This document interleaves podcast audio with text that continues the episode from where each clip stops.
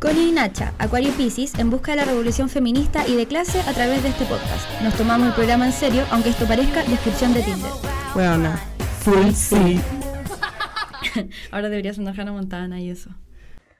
Hola, hola. Ay, se me cayó. Puta. y ahora sí. Hola, hola, hola. ¿Cómo estamos? Hola, hola, hola. Aquí estamos, chiquillos. Ahí, dándole, dándole. ¿Cómo era esa weá? ¿Cómo andamio? ¿Cómo andamio, mana? Espérate, hola. Ay, ¿cómo era? Era un saludo de abuelito, que era como. Hola, anda, ¿cómo andamio?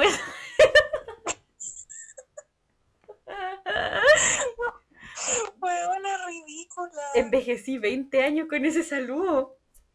Sí, sí. ¿Cómo se siente tener 80? Dime, ¿cómo se siente? Porque nunca lo he vivido, la verdad. Me duelen soy, los, soy una, soy una persona juvenil, me duelen los huesos, me duele la rodilla. pero a ti siempre te duele. Sí, es verdad. Ya. ¿Alguno va a decir algo? Sí, dale, dale, dale. Ya. Eh, ¿Cómo estuvo el capítulo pasado? ¿Lo pasaron bien? ¿Estuvo divertido? ¿Qué dijo el público? Según el- Porque interactuamos con usted, hubo feedback. Según el público, esto estuvo muy entretenido. Menciono en rosa a la Atísfera, creo que fue. Atísfera en, en Instagram, que dijo así como. ¡ay! Que dura la Connie con el medio cielo. Y sí, que dura la Connie con el medio cielo. Es que la Connie se obsesionó porque odia a los Géminis y era la única wea Géminis que tenía. Entonces no pudo con, con eso. Igual fue mala cueva, encuentro. Sí, dura. Nuestra amiga Cata de Dinamarca, que, o sea, es chilena, pero está en Dinamarca en estos momentos, que nos escucha desde allá con su pololo, que Ujú. están recogiendo fresas en los campos de Dinamarca. Buena, y una... Y una aquí acostada en su cama cagada de frío en una pandemia mundial. Eh, sí, pues la Cata está viviendo en una casa rodante, weona. No, ya, weón. Esta vida europea, otra wea. Necesito Dijo que lo pasó preguntarle... muy bien. Necesito preguntarle a la Cata qué se siente vivir en el futuro. Bueno, yo siempre le pregunto, cada vez que pone actualizaciones de su vida en las Europas, yo le digo, weón, estáis viviendo el sueño, qué rabia. ¿Qué se siente vivir en el futuro? Y uno así como, te lo juro que en el primer mundo pasándolo como la mierda. No, en el tercer mundo pisándolo la- como la mierda. Sí, porque esto de primer mundo No no tiene tiene nada. nada. ¿Qué iba a decirte yo? Ah, estamos internacionales, tú sabes. Una, sí. Un, eh, próximamente vamos a hablar, en este podcast va a ser en inglés. Ah, te ¿no? yes, I do, yes, I do. This is the window, this is the door. The books on the table. Table, table, table. Ya. Hoy día vamos, vamos a tener un capítulo más organizado que el anterior, pero también es un tema que se escapa de los temas que hablamos siempre. Sí, porque ustedes el capítulo pasado básicamente escucharon una conversación entre la Connie y yo, así es nuestra vida cotidiana. Pero ahora hicimos una pauta, aprox. Lo que ¿Cómo pasa es que hoy día volvimos a tener Guana Full sí, Guana Full no. Tenemos sección Mira tú Marilú, que nunca hacemos, Guana, y tenemos hasta filósofo de la semana, ¿o no? Todavía no lo ponemos, pero sí, Ya, sí. va a estar. Tenemos filósofo de la semana. Y, pero el tema principal de esta semana va a ser vida después de la muerte.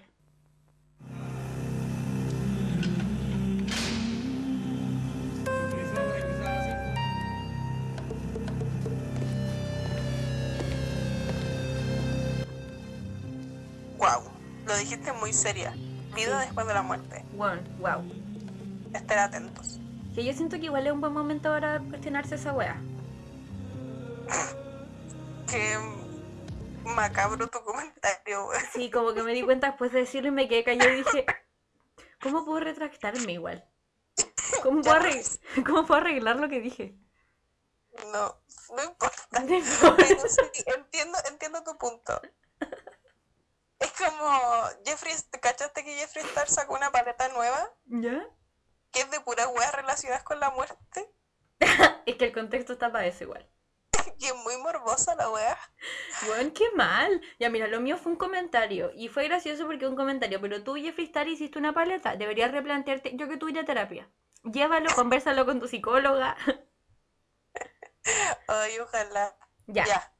Eh, yo tengo una obsesión heavy como con las películas de terror, como con el miedo, como que me encanta, es una parte muy importante de mí, siento yo. A pesar de que soy súper, súper Sí. miedosa. Soy muy, muy miedosa. terrible, weón. Sí. Eh, y, en- ese, y sapo, ah, bla, bla. Y la vez pasada que grabamos el capítulo, cuando grabamos Carta Astral, la Nacha me dijo, eh, bueno, pero es que si yo me pongo a hablar de, de esta weá, voy a hablar de las cosas paranormales que me han pasado. Y yo vivo por eso. Yo vivo por las historias de terror.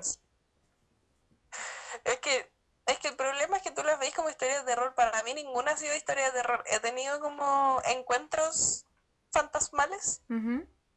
Pero ninguna me ha dado miedo. Bueno, yo después de este capítulo no voy a dormir, te aviso. Como todos, como cada vez que terminamos un capítulo y decimos, no, si nos vamos a acostar, como ya es muy tarde y nos terminamos mandando videos de TikTok hasta las 4 de la mañana. Sí, sí. Y después de 4 a 5, bueno, sí, yo tengo un horario. De 4 a 5 es cuestionarme mi vida y a las 5 ya me duermo por cansancio. La huevona. ¿Tú has, tú has tenido experiencias paranormales en tu vida, Cori? Sí, caleta. Lo que pasa es que no No sé si... lo de los duendes. No, no, no, no, no. No, es que de adulta ya no me pasó, más me pasó una vez. Pero lo que pasa es que cuando yo era chica, al principio no me gustaban mucho las weas de terror, pero me obsesioné con Scary Movie. Cuando muy chica. Y ¿La, chistosa o la, la chistosa, la chistosa. Ah, ya. Y mi tío siempre me hueveaba con la wea. Y como que pasó, o sea, hubo una época en que mi nana, porque en ese tiempo yo tenía nana en mi casa, eh, ella, era de mis abuelos en verdad, veía cosas, ¿cachai? Así como que me decía, weón, no, si te juro estaba sola en la casa hace un rato y pasó un weón por al lado, como ese tipo de cosas. Amo como la típica nana latina de las películas gringas. Es un fantasma. Que siempre es la que ve el fantasma primero, weón. Ella presagió el fantasma. Y esa, y con esa buena yo, bueno, era mi mejor amiga, onda esa buena. Toda mi vida lo hacía ella, ¿cachai? Como que cocinaba. Era muy bacán. Compartíamos mucho nuestra vida. Entonces de repente yo, no sé, pues estaba en la tarde, eh, en mi casa la- el computador estaba como semi en la cocina. Es que ya, bueno, ya filo, casa pobre promedio. El computador estaba como dentro de la cocina con... Y al lado de la cocina hay un patio, como el patio trasero. Ya. Y yo estaba en el computador, por ejemplo, haciendo cualquier wea, así como poniendo música, y la Roxana me decía, ¿me hablaste? Y yo, ayuda, ayúdame, por favor, que alguien me saque de la estufa. Y siempre, y siempre pasaban esas mierdas. Pero, pero yo como muy niña chica, como sin pensar que había fantasmas en mi casa. Y después me, em- me empezó a pasar que empecé a entender más las cosas, ¿cachai? Y me daba cuenta que había gente que sí se tomaba en serio los fantasmas, ¿cachai? Y mi tío, cuando yo empecé a Como experimentar... la Connie del futuro. Claro, y cuando empecé a experimentar esa weá en mi vida, eh, mi tío se dio cuenta y como que me hueveaba con la weá, ¿cachai? A mí me daba miedo ir al baño sola. Bueno, me daba miedo ir al baño sola y encima la luz del baño de mi casa estaba afuera. Entonces me apagaba la luz cuando iba al baño. Bueno, mal, así mal. Y la weá es que eh, llegó el momento en el que mi mamá empezó a hacer turnos de noche. Yo compartía mi pieza con mi mamá. Mi mamá hacía turnos de noche, eh, era, o sea, es enfermera y en ese tiempo trabajaba en, en clínica. Y la weá es que me empecé a quedar, o sea, dormía sola en mi pieza. Y, y lo empecé a pasar como el hoyo porque me despertaba a la mitad de la noche, porque sentía que había alguien conmigo, ¿cachai? Como que esa weá me empezó a pasar. Pero como siempre fui súper miedosa en mi casa, como que no me tomaban muy en serio, ¿cachai? Me decían como puta Connie, córtala, ¿cachai? Como estáis puro weyando. Deja de pegarte el show. Sí, básicamente. Pero bueno, yo sentía gente conmigo y era brígido. Y me pasó, tuve tres experiencias que fueron pal pico. Una vez que estaba durmiendo y yo tenía una colección de peluches arriba de mi, de mi closet. Y atrás de Creo que eso, alguna vez me contaste esta wea. de más, sí, siempre hablo de esta weá. Y atrás de eso había unas bolsas como con papeles. Y una noche se cayó una de las bolsas con papeles sin botar ningún peluche, weona. Y yo desperté así gritando así, ¡ah! Terrible fuerte, porque escuché un ruido muy fuerte en mi pieza. Y cuando me paré y miré al suelo y estaba la bolsa, dije así como, conche tu madre, no puedo dormir sola. Así como necesito que alguien duerma conmigo. No me acuerdo quién se acostó conmigo ese día. Pero parece que dormí como con mi tía o mi abuela. Porque yo no podía dormir, pues, weón, así, de verdad lo pasaba mal. Una vez igual me pasó que me desperté y había una señora a los pies de mi cama Y nunca voy a olvidar cómo era la señora. Era, estaba con, con una como con una bata blanca, pero como de dormir. Y Ya. tenía rulos, rubios, así muy rubios y rulitos pegados en la cabeza, rubios. Y estaba como moviéndome la cama, pero despacio, como meciéndome la cama. Y yo, conche tu madre, y buena. ¿Hay cachado cuando sentís que estáis despierta pero durmiendo? Como estáis semiconsciente. Sí. Ya, Sí, así sí, estaba. Y después como que volví a recobrar la conciencia, volví a despertar, me di cuenta que no estaba ahí, pero esa weá no me dejó dormir mucho tiempo. Como porque no era solamente weas que yo viera de repente o que sintiera, sino que era una sensación constante de que había alguien conmigo ahí, ¿cachai? Y una vez también me pasó que me desperté así en la noche, muy tarde, y vi, a mi papá en la puerta, mi abuelo, en ese tiempo estaba vivo, y le dije, pasa papá. Y miré y estaba quieto en una sola posición. Y dije, que chucha esta weá. Y me acerqué y no estaba ahí, weona. Y fue, buena, y fue pal pico porque ahí sí que estaba despierta, caminando, alerta, estaba despierta. Y eso me volvió a pasar hace muy poco, bueno, no sé, como el 2018 en verdad. Estaba durmiendo con la. Lore, que es mi mejor amiga, y vo- vol- volvió a ver una persona así que se acercaba a mí. Y ese día también grité palo yo y también fue algo muy real, ¿cachai? Estaba ahí, yo lo estaba viendo. Y como he buscado explicaciones científicas y existen, ¿cachai? Explicaciones científicas.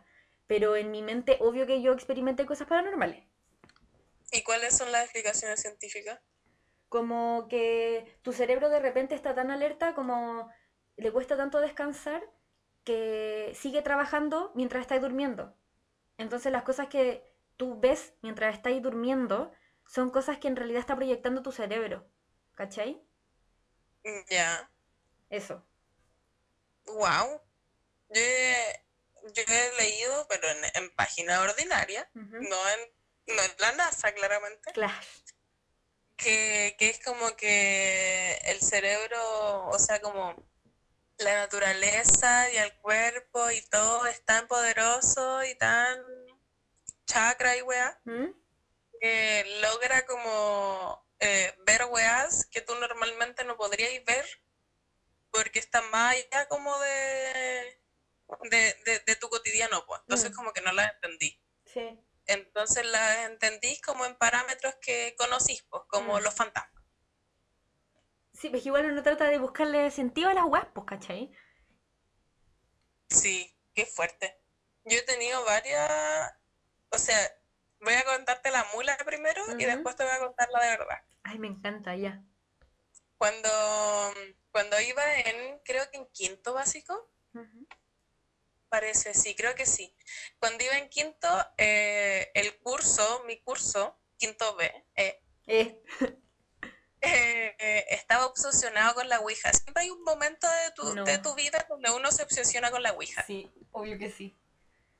Y yo tenía, porque yo nunca, yo no veo películas de terror. Yo he visto solo tres películas de terror en mi vida. ¿Cuál es? Eh, una que no me acuerdo el nombre, pero es, es una china Puede o ser el japonesa, no me aro, acuerdo. No, no, no. el Me acuerdo de la trama, pero no me acuerdo del nombre. A ver. Eh, eh, eh, son, que son de unas son de una siamesa Ah, no, no que la separan y una se muere. Y se muere eh, y se muere la mala y toda la weá y como esta china va como a su casa de niña y se le empieza a aparecer como la siamesa y toda la weá. Y Ya. después como en la, ah, como en la mitad de la película te das cuenta que no se murió la mala, se murió la buena, pero la mala pasar por ella toda la vida. Concha tu madre. Y se casó con el pololo de la, de la, de la hermana, hizo la vida como si yo fuese ella. Buena, qué fuerte. Quiero verla. Es muy buena esa película. Fue la primera película de terror que vi y la vimos en el colegio. Bueno, la pasé mal, no pude dormir en semanas. ¿Por qué la viste semanas. en el colegio? Porque era de como de esos días cuando no tenéis nada como previo a vacaciones, en donde ya no hay más clases. Sí. E íbamos a ver una película y una compañera, que es la misma que está obsesionada con la Ouija, la. Carolina, Ujú. te odio. Si estás escuchando Eh, esto, Carolina, muérete. Te odio, weón, me hiciste mucho daño. No, mentira, no te mueras, Carolina, perdón. ella llevó la película y dijo como, profe, no, queremos ver sus películas fome, veamos esta. Bueno, yo palo yo, palo yo. Obvio que la Carolina ahora como que hace cosas de espiritismo. La Carolina ahora es chef, pero bueno. Ok. Eh, la- eh, y ahí estuve muy asustada mucho tiempo. La otra que vi fue El Orfanato, Ay, weón, vivo por el orfanato. que era buena. Yo me acuerdo que era buena Mm, y que las weas de miedo eran como esta, estos screamer que te salen como en la pantalla, Sí. que de movimiento rápido y fuerte. sí. Pero no era como de miedo en sí.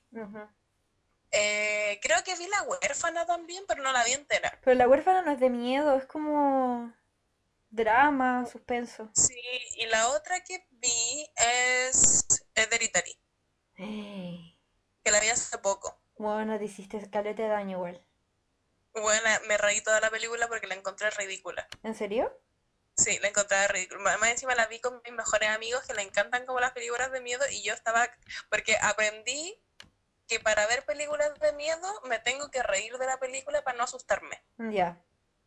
El problema es que para el resto de la gente que la ve conmigo la pasa súper mal porque ellos están metidos viendo la película y yo me estoy riendo así como, mira, ese efecto horrible, es súper poco creíble, como, mira la weá, una secta, es ridícula. Ya. Como, lo, lo hago para no asustarme. Weona, yo vi esa película y quedé pero con el cajón así como en el piso, quedé pa'l pico. Y porque sabéis que igual a mí me cuesta tomarme en serio las películas de terror. Como que la mayoría de las veces digo, puta, la weá. Como que me gusta verlas, pero no siempre me asustan. Así como mal, ¿cachai? Me gusta que las películas me dejen mal. Como ir a acostarme, Obviamente. ir a acostarme y decir, conche tu madre, no voy a dormir en tres semanas. No sé por qué me A mí me gusta pasó eso. eso con la película culiada de la China, weón. Oh, Ujú. película de mierda, weón. Capaz que sea japonesa y todo así. Con la película de la China. La voy a buscar y te la voy a mandar para que la veáis. Ya. Ya, pero quiero saber qué cosas wea- paranormales te pasaron. La weá es que eh, Carolina estaba eh, obsesionada con la Ouija. Ya. Y de hecho creo que iba a salir o en, la en el tiempo donde salió Espejo Siniestro. Ya.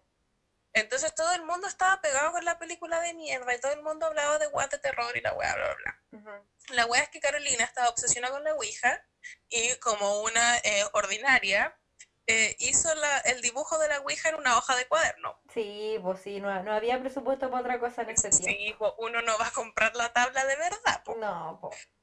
La weá es que eh, en los recreos uno se podía quedar adentro de la sala, pues entonces en uno de estos recreos em, jugamos a la Ouija y toda la weá, bla, bla, bla. O creo que fue en ese, creo que fue después de educación física cuando te queda como tiempo en donde te cambiáis la ropa y ya te quedó tiempo para esperar al recreo. Sí. Y estábamos ahí jugando a la Ouija. Bueno, me, me estoy contando esta wea y me estoy imaginando mi colegio, como yo también jugando a la Ouija cuando chica. Sí, tú estabas ahí conmigo, Sí, obvio, estabas ahí al lado mío. obvio. La wea es que estábamos ya haciéndole preguntas a la wea y todo el mundo gritando cuando se movía el lápiz, todo el show. Sí. Show, como hay alguien ahí y se mueve así como todo así. ¡ah! Y lo más chistoso de esa wea es que en verdad, obvio que siempre había como un compañero troll moviendo la mierda. Y siempre como que alguien dice como, no, estáis moviendo la vida. No, te juro que no, que nadie lo está moviendo. Mentirosa, weona. La wea es que ya jugamos harto rato y todo el mundo quedó por el pico, por el pico, porque obviamente nadie estaba moviendo el lápiz y era un espíritu y toda la wea. Sí. La wea es que nosotros, nuestra sala estaba en el tercer piso del colegio. Ujú. y nosotros teníamos que bajar, no me acuerdo por qué, pero todo el, todo el curso tenía que bajar la escalera. Y estábamos todos los que estábamos como jugando, y uno de ellos, que era el Branco, eh, se cayó de la escalera así para el pico, muy fuerte.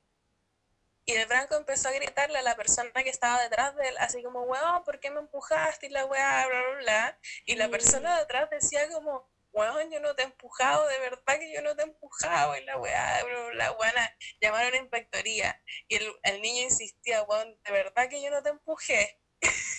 y el Branco decía, weón, yo sentí dos manos que me tiraron de la escalera, porque yo me caería solo de la escalera. No.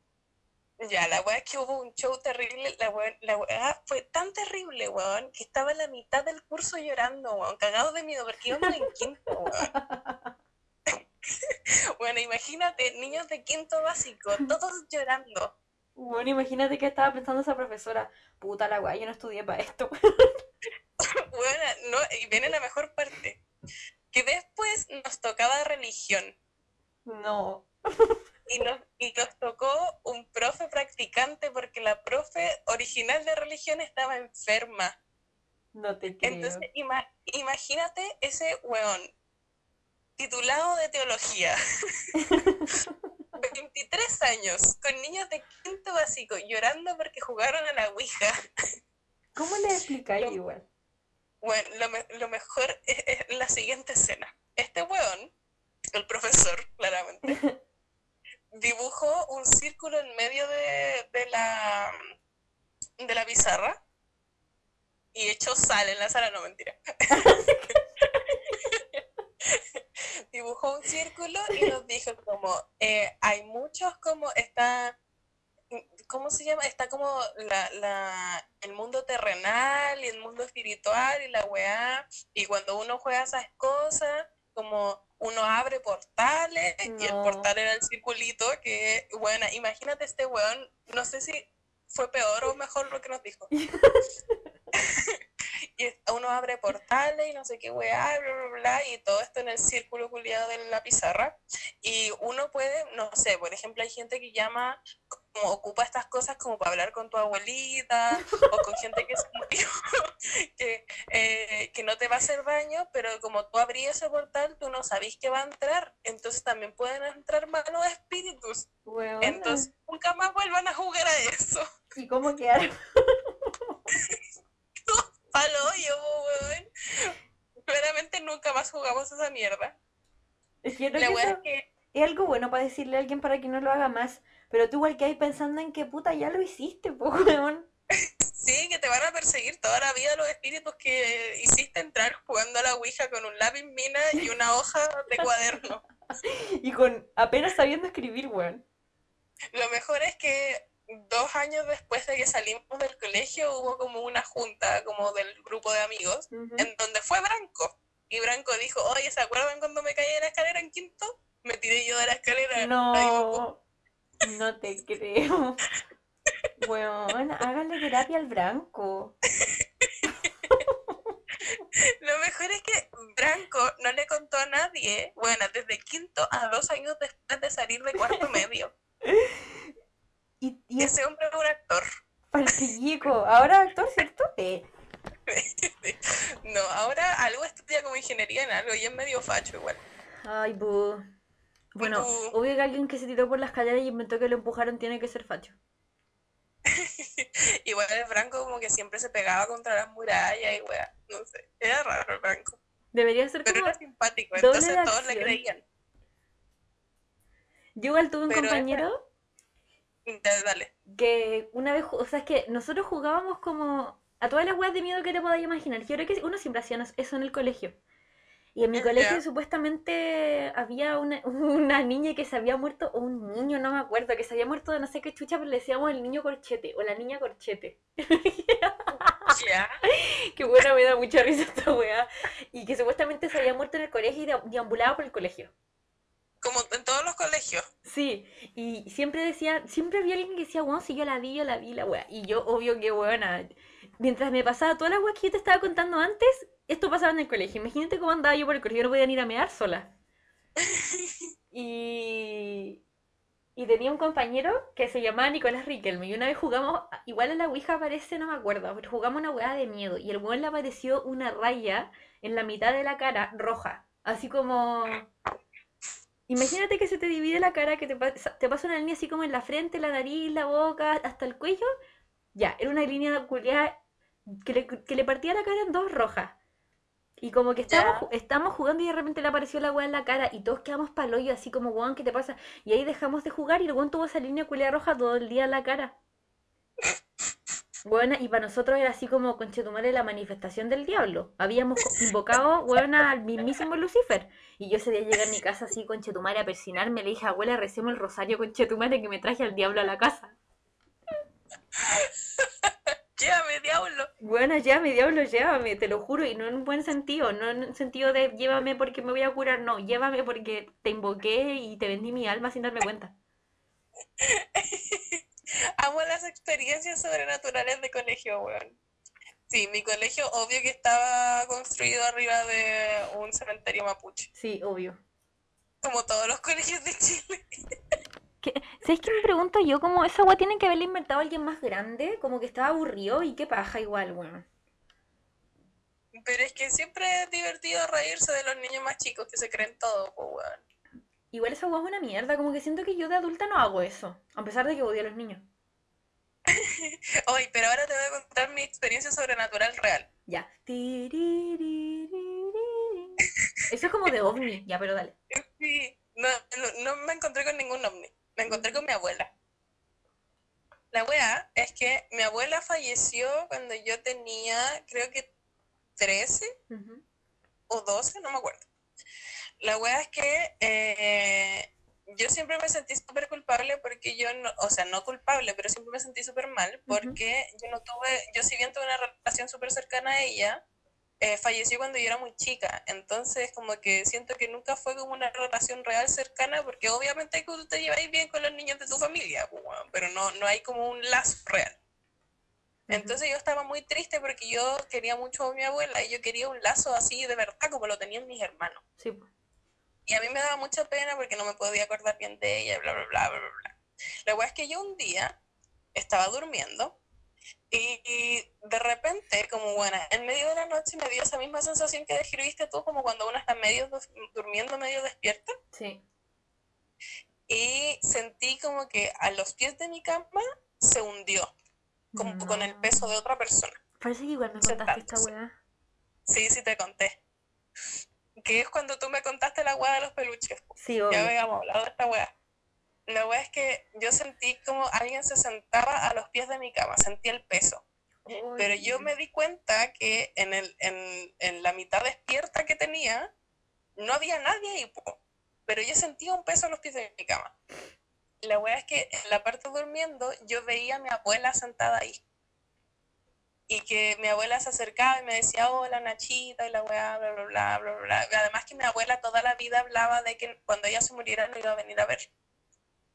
La weá es que en el sueño, ella me acaricia la cara y me hace cariño. Y en la vida real yo sentía como ese hormigueo, como cuando se te queda dormida como un- una parte del cuerpo, Ay, weona, me Yo está dando una weá en la espalda. Donde ella me estaba haciendo cariño en el sueño. ¿Y te sentiste bien? Yo me sentí, y es que sa- sabía que la weá era extraña, pero yo estaba como tan tranquila porque era mi abuela, que era como, ah, ok, como voy a aprovechar que me vino a ver, como para pasar este rato con ella. ¿Sabéis por qué te pasa eso, weona? Porque no he visto suficientemente películas de terror. Sí, yo muy abrazando la paranormalidad, yo así como, abuela, gracias por venir a verme, voy a aprovechar este momento juntas. Pero jamás teniendo miedo. Bueno, yo me hubiese meado y cagado al mismo tiempo. No, Y yo así, muy, "Ah, abuela, gracias por venir. weón. Mi papá igual siempre me decía esa weá, así como cuando yo me muera, siempre te voy a venir a ver y la weá. Y yo como, weón, desde que se murió te juro que siempre digo, ese weón me viene a Por favor, ver. no lo hagas. No, ese weón me viene a ver. Yo me infarto, weona, me infarto. Es que no te estoy hueviando, me infarto. Y además, como mucha gente como de mi familia, como el resto de mis primos, también la, la ha visto mi abuela de repente. Yo tengo como un lado de mi familia que no es de sangre sangre, o sea, compartimos sangre porque es mm, el hermano de mi mamá es papá de, mi- de ella, Ujú. Pero la sangre bruja viene del lado de, su, de mi tía, que no es de mi sangre. Entonces yo no tengo sangre bruja, pero esa línea familiar sí. Y ellas hablan de que ti- tienen una línea familiar de brujería. Y ella como que practica y todo, no magia negra, pero sí practica como la wea de la magia y todo. Y ella cree en eso, bla, bla, bla. La wea es que ella me dijo que un día, una vez, obviamente en estos como almuerzos familiares donde está toda la familia y uno empieza a hablar de esta wea, de hecho, creo que fue para el aniversario de, una- de la muerte de mi abuela. Eh, ella nos contó que un día ella se peleó con mi madrina, que es su mamá, y fue a carretear, y que de repente siente que la llaman, y se da vuelta, y en, en la- en el ventanal que da para la calle, No, que ella podía verlo desde la calle, estaba mi abuela mirándola. no. Y le decía como, Dani, devuélvete, Dan- No, Dani, te tengo que decir algo, devuélvete.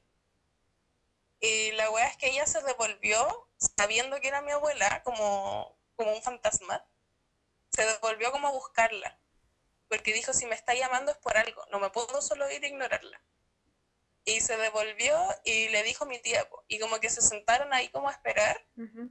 como si pasaba algo y después de un rato dijo, ya, ahora sí me voy a cartear y se fue y como que, no, no como las películas que no, y después hubo un choque en la micro que ella justo iba a tomar, no, como que, como que todo bien, pero como que sintió que mi abuela la llamaba, entonces se devolvió, como la esperó y se fue. Juana, yo, no, ¿sabes de qué me acordé? Que cuando yo era chica, escuchaba que me llamaban, buena, caleta y me molestaban en la casa, ¿cachai? El Jaimito me decía, Connie, Connie. ¿Cachai? El Jaime me molestaba, pero yo además de eso siempre escuchaba que llamaban mi nombre. En el colegio, así como en... de repente estaba sola y sentía que me estaban hablando, que alguien me, llamaba. Y me costó caleta porque me pasó tanto tiempo que me decían como que estaba exagerando que, o que eh, me estaba, estaba loca, ¿cachai? Como que me estaba imaginando cosas que suprimí esa weá, pero yo de verdad siento que cuando era chica tenía una sensibilidad distinta a la que tenía el resto de la gente, porque bueno, el miedo que yo sentía no era normal, era como... Era muy real lo que yo vivía, ¿cachai? Cuando es distinto cuando tenéis miedo y como que se te pasa porque está tu mamá ahí, ya, no, a mí no me pasaba eso, ¿cachai? Qué fuerte. Yo creo que eso nos puede llevar a otra conversación. Que. ¿Cuál? Aparte lo paranormal y como filo, que creamos que nos penen, nos tiren las patas, que nos penen, jeje. Tengo 5. 12 años. 12. Em, ¿Creemos en la vida después de la muerte? ¿Qué pasa cuando alguien se muere, Juan? ¿Qué pensáis tú? ¿Qué crees que pasa cuando alguien se muere? Yo, como dije en el capítulo anterior, yo creo en las energías. Como, como ciencia básica, eso me pasaron en el colegio y eso me lo explicó mi hermana, que es científica. La energía no se crea ni se destruye, solo se transforma. Entonces, como, no sé si será una reencarnación, no sé, porque en bola no me reencarna en otra persona, pero sí mi energía que ocupo en este momento para estar viva, como que evolucione a otra cosa. Sí, Tal vez vaya a ser una planta, no sé, y voy a hacer fotosíntesis hasta que me muera y me reencarne en otra wea. Pero todo en, en, este sistema, como no sistema capitalista, sino sistema e, ecológico, todo, todo lo que hay aquí funciona en base a energías. Sí. Entonces como que siento que me voy a mutar a otra weá y la Pachamama y la mierda. Como que creo un poco en eso, pero como que, como decía en el capítulo anterior, como que nunca me he creído como mucho el cuento de como del cielo, del infierno, del castigo, del limbo, toda la weá. Yo, mira, ¿sabéis qué me pasa a mí? Que mi relación con la muerte siempre fue súper lejana y siempre pensé como el cielo, el infierno y el limbo, ¿cachai? Siempre, para mí ese, siempre fue como el orden de las cosas. Porque si creía en los fantasmas, obvio que tenía que creer en que existía como un bien y un mal, un lugar donde va la gente buena, la gente mala, la gente que tiene cosas inconclusas y toda la weá. Aparte que siento que me crié mucho con el día menos pensado. Ya, no lo he visto. ¿Nunca viste el día menos pensado?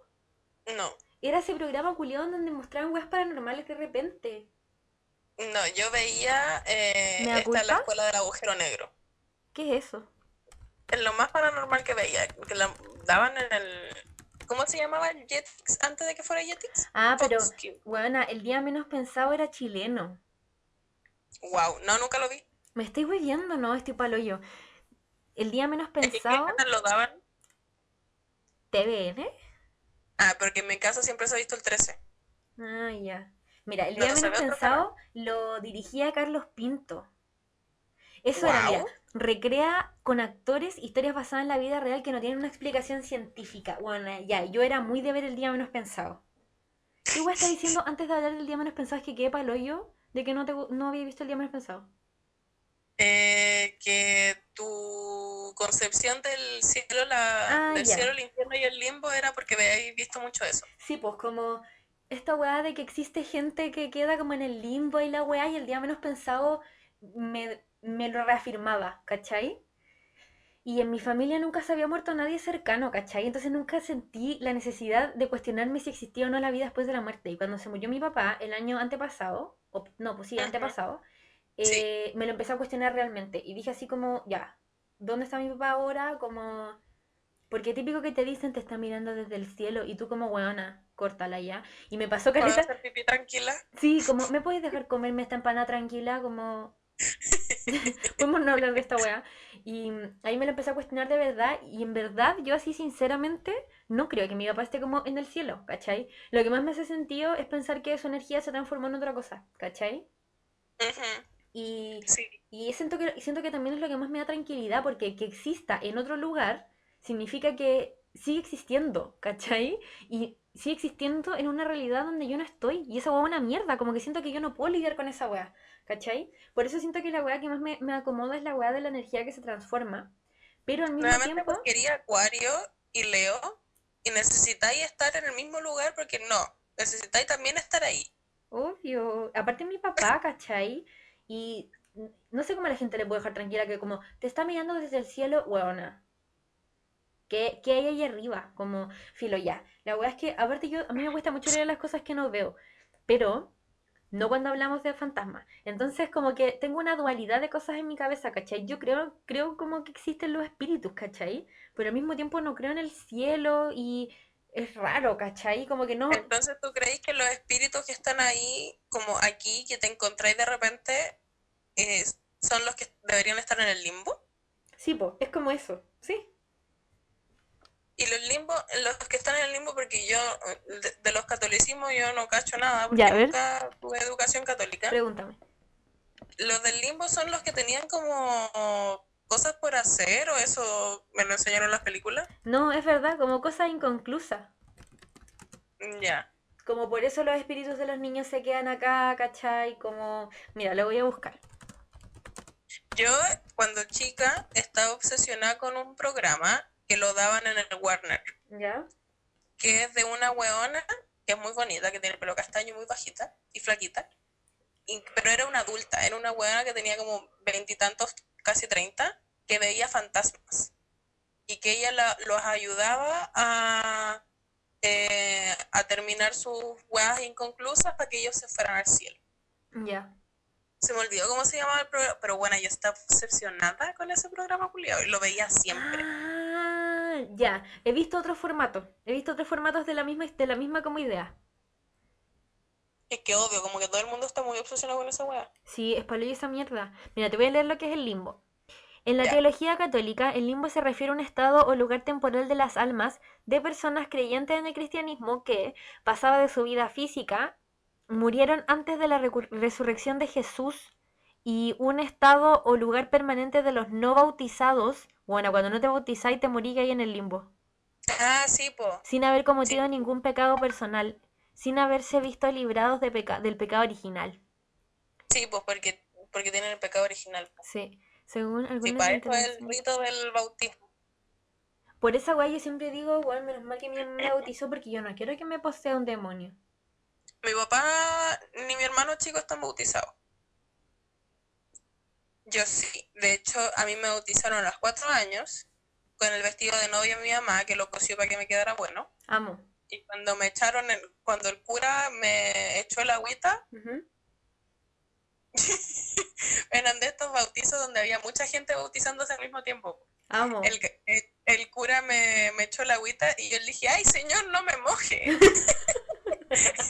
Porque yo me veía preciosa y era mi día. Bueno, yo me acuerdo que mi mamá me hizo trenzas María, como dos trenzas muy largas, porque mi pelo era muy largo. Yo estaba con el vestido de novia de mi mamá, blanco. Yo me veía maravillosa, era mi día, era mi evento y este caballero me estaba mojando la cabeza. Frente a toda esta gente que yo no conocía que me vino a ver a mí. Yo estaba indignada. Bueno, estoy demasiado contenta de que le dijiste, "Ay, señor, no me moje.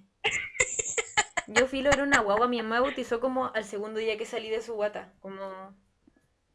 Pero en verdad mi mamá me bautizó porque mi abuela es muy creyente, más que por ella. Hay gente que, la, que bautiza porque es como un rito, como que ni siquiera porque uno crea en algo, sino porque es como eso, ah, eso hay que hacer. Sí, vos. Oye, Como de, ah, sí, uno nace, se bautiza, crece, puede o no puede hacer la primera comunión. bueno, a mí me echaron de catequesis. Y hablé de esto en algún momento, ¿cierto? Creo que sí. Bueno, filo, como que yo nunca he sido muy cercana a la weá, pero por alguna razón, como con la vida después de la muerte, siempre he tenido mucha cercanía porque tengo una obsesión heavy como con experimentar cosas paranormales. Como que soy esa persona que él tien- le da mucho miedo a las cosas paranormales, pero se iría a meter a un cementerio como de noche, ¿cachai? Soy esa persona. Ay, me cargan esos tours de Halloween, weón. Yo no los hago porque le tengo respeto a la gente muerta, en verdad. Sí, como que lo encuentro una falta de respeto. Yo tengo una amiga, la Mariel, no sé si escuchó el programa, pero la Mariel. Eh, ella vivió como hasta los 12 ujú, en México y de ahí se vino para acá, para Chile. Y ella para Halloween o para el Día de los Muertos, ella va a, a la tumba de su abuela y hace un picnic arriba de la tumba. Y va y conversa con ella y todo, y eh, eso hace. Y una vez hablábamos como de la wea de los turcos, y ella decía que ella cuando llegó a Chile encontró súper como extraño como que esa fuera nuestra forma como de celebrar a nuestros muertos, como viéndola, viéndolos como algo malo. Mm, sí, es esa Cuando ella, lo había ella había crecido toda la vida pensando como que los que eran que tus antepasados estaban ahí para cuidarte y para darte conocimiento. Mm. Es que la forma en la que vemos la muerte es súper distinta. Nuestra muerte es súper, nuestra forma de ver la muerte es súper gringa, weón. Sí, po. Igual, A mí me encanta como esa, esa bola mexicana, como que la muestran en Coco, que la muestran en muchas otras como weón, películas y weas. Bueno, lo encuentro entretenidísimo. siento que porque, deberíamos recomendar Coco como una película para entender la vida después de la muerte. Bueno, full sí, aunque la gente que es mexicana dice que no es la mejor versión, obviamente, porque es una película de Disney. Sí, po. pero igual siento que eh, es muy como, como muy diferente a lo que nos enseñaron como aquí en, en la en comillas cultura chilena porque no es cultura chilena No. es cultura impuesta Sí. del imperialismo yanqui de ver como todo todo lo que es paranormal todo lo que es después de la muerte como algo malo que, te- que son demonios que te van a venir a castigar y la weá Ya, yo obvio que tengo eso en mi cabeza. Yo no, yo de hecho creo que me cuestioné como mi visión de la muerte muy chica porque empecé a leer muchos libros. Y yo me, me empecé a cuestionar, yo a los, cuando iba en octavo, creo que fue, yo leí Demian, que es uno de mis libros favoritos. Y en Demian, eh, Demian le cuenta a Sinclair, que es el protagonista, el que cuenta la historia, eh, le cuenta a Sinclair la historia de Caín, No de entiendo. Caín y Abel. No, no entiendo. Caín y Abel son estos dos hermanos que tenían que hacer sacrificio, eh, como con las ovejas y todo, para dársela a Dios. La wea es que Abel lo hace porque él era el buen hermano, de hecho por eso hay tanta gente que se llama Abel. ¿Cuál Y gente se Caín. llama Abel? Bueno, hay mucha gente en Chile que se llama Abel, porque era el hermano bueno. Ya. Y Caín era el hermano malo que él ma- mató a alguien, no me acuerdo si mató a Abel o mató a alguien. No, no soy religiosa, chicos, lo siento si me estoy equivocando. Eh, pero la weá es que lo hizo mal. Y Ya. lo, no hizo el sacrificio como esta weá de sacrificar algo por este ser superior que es Dios. Él lo hizo egoístamente. Ya. Entonces, como que toda la, la- la conclusión de la historia es como, no, como uno no tiene que hacer actos egoístas, bla, bla, bla, y matar está mal, bla, bla, bla. Pero matar una abeja en nombre de Dios no, pero matar a otra persona sí, Está raro porque los igual. animales son inferiores a nosotros. Entonces, en, en Demian, eh, Demian le cuenta a Sinclair como, como en la Biblia siempre intentaron, como, ah, y que después a Dios para castigar a Caín le puso un, una señal en la frente. Y que nadie se podía acercar a él porque él tenía como este pecado marcado en la frente. Entonces él era una paría después de la sociedad. La wea es que en Demian, Demian le cuenta a Sinclair que lo que te cuentan en la Biblia es mentira. Porque eh, lo que, en realidad estaban castigando a Abel por ser diferente porque él nació con ese símbolo. Y toda la gente que como que destaca y bla, bla, bla, como que estos los castigaba, bla, bla, bla, bla, una gran mierda que cuentan en el libro. Ujú. La wea es que cuando leí eso, bueno, en octavo, yo miraba así como, ¿hay más interpretaciones de la Biblia? Ah, Y yo quedé al pico. Y después yo leí Un Mundo Feliz, en donde el hombre salvaje llora mucho con la muerte de uno de su mamá y la gente de este mundo feliz, en donde no tienen lazos afectivos porque son hijos de, de probeta. A mí no Eh, entiendo no, nada, en verdad. que en el mundo feliz la, la sociedad está dividida por eh, alfa, beta, omega, delta, bla, bla, bla. Mm, ¿Ya? Y cada rango es una clase social como y tú estás ahí y te enseñan una forma de ser y lo que tú vayas a trabajar y que voy a, cómo vaya a morir y toda la wea, igual que ahora. Ya. Pero, todo, pero ellos no tienen familia porque son todos hijos de probeta. ¿Cachai el concepto hijo de probeta o no? No, pero me estáis enseñando muchas cosas. Ya, filo. La wea es que ellos como no tienen lazos familiares, como que no sufren cuando las otras personas mueren. Porque es una wea natural. Ah, Entonces, esto lo cuestionan en una parte del libro en donde el hombre salvaje, que es una persona que no es de esa sociedad, que tiene familia y todo, cuando se le muere su mamá, él llora mucho. Y la gente de esta sociedad sin familia, como que lo miraba y le decían como, pero ¿por qué lloras si tú sabías que en algún momento tu mamá se iba a morir? Porque todas las personas se mueren. Y yo me acuerdo que cuando yo leí esa parte del libro, yo quedé tan pal pico, así como, ¿por qué siento pena? Sí, po, ¿Qué es lo porque que está pasando es que- realmente en mi cabeza? Bueno, es pico esa weá porque nos enseñan toda nuestra vida como que en realidad la muerte es una weá terrible. Y yo creo que yo empecé a deconstruir la forma en la que veo la muerte cuando mi papá se murió, ¿cachai? Pero igual, por ejemplo, yo nunca he ido a un psiquiátrico o a un hospital abandonado o a una a un cementerio como por morbo. Eh, a pesar de que sí lo siento, ¿cachai? Como que sí me gustaría ir, no lo hago porque sé que ahí sufrió gente y hay gente enterrada, ¿cachai? Como que Hay cuerpos reales ahí. sí, po, y, y respeto mucho a mucha de esa gente, como hay muchos hay muchas víctimas de la dictadura. Sí, Y- en víctimas de cosas terribles, gente a la que alguien quiere está enterrada ahí, entonces como que trato también de tener mucho respeto frente a eso. Pero cuando se murió mi papá también empecé a pensar en como al final igual todos tenemos cosas inconclusas, weón. Como es complejo pensar que en el limbo está la gente que tiene cosas inconclusas porque yo no sé si alguien se muere pensando hice todo en mi vida, bueno, debe ser gente que se muere de vieja, sí, pues, pero la cantidad de gente que Sí. se muere sintiendo que no hizo todo en su vida como escaleta igual, aparte quién, es que si no creo en Dios no tiene sentido creer en el cielo y en el infierno, ¿cachai? Como racionalmente no tiene sentido, pero es una guay que yo tampoco me puedo explicar, ¿cachai? ¿Qué es porque te lo enseñaron? Pues entonces como un, te lo enseñaron desde tan chica Ajá. que uh, es difícil igual como desapegarse de esas creencias. Sí, aparte igual es algo que me, que me atrae mucho, ¿cachai? Como amo las películas de terror, me gusta ver las weas de Dross, ¿cachai? O en verdad me gusta más Y Doctor. todas las weas de terror están como basadas en la religión católica. Sí, po. En realidad me gusta más Doctops que Dross, por si acaso. Por si acaso a todos les gusta Dross, a mí me gusta más Doctops. Mira, encontré una Ay, wea no. que dice, es que son weones que cuentan como historias de terror o de cosas extrañas, en verdad. Una vez tuve una cita con un weón eh, en donde me invitó a su casa. Claramente la cita tenía solo un objetivo. Obvio. Y aparte de que primero, cuando entré a su pieza, lo primero que me espantó fue que había una bandera de la J gigante en la muralla. Ah, ya sé quién es.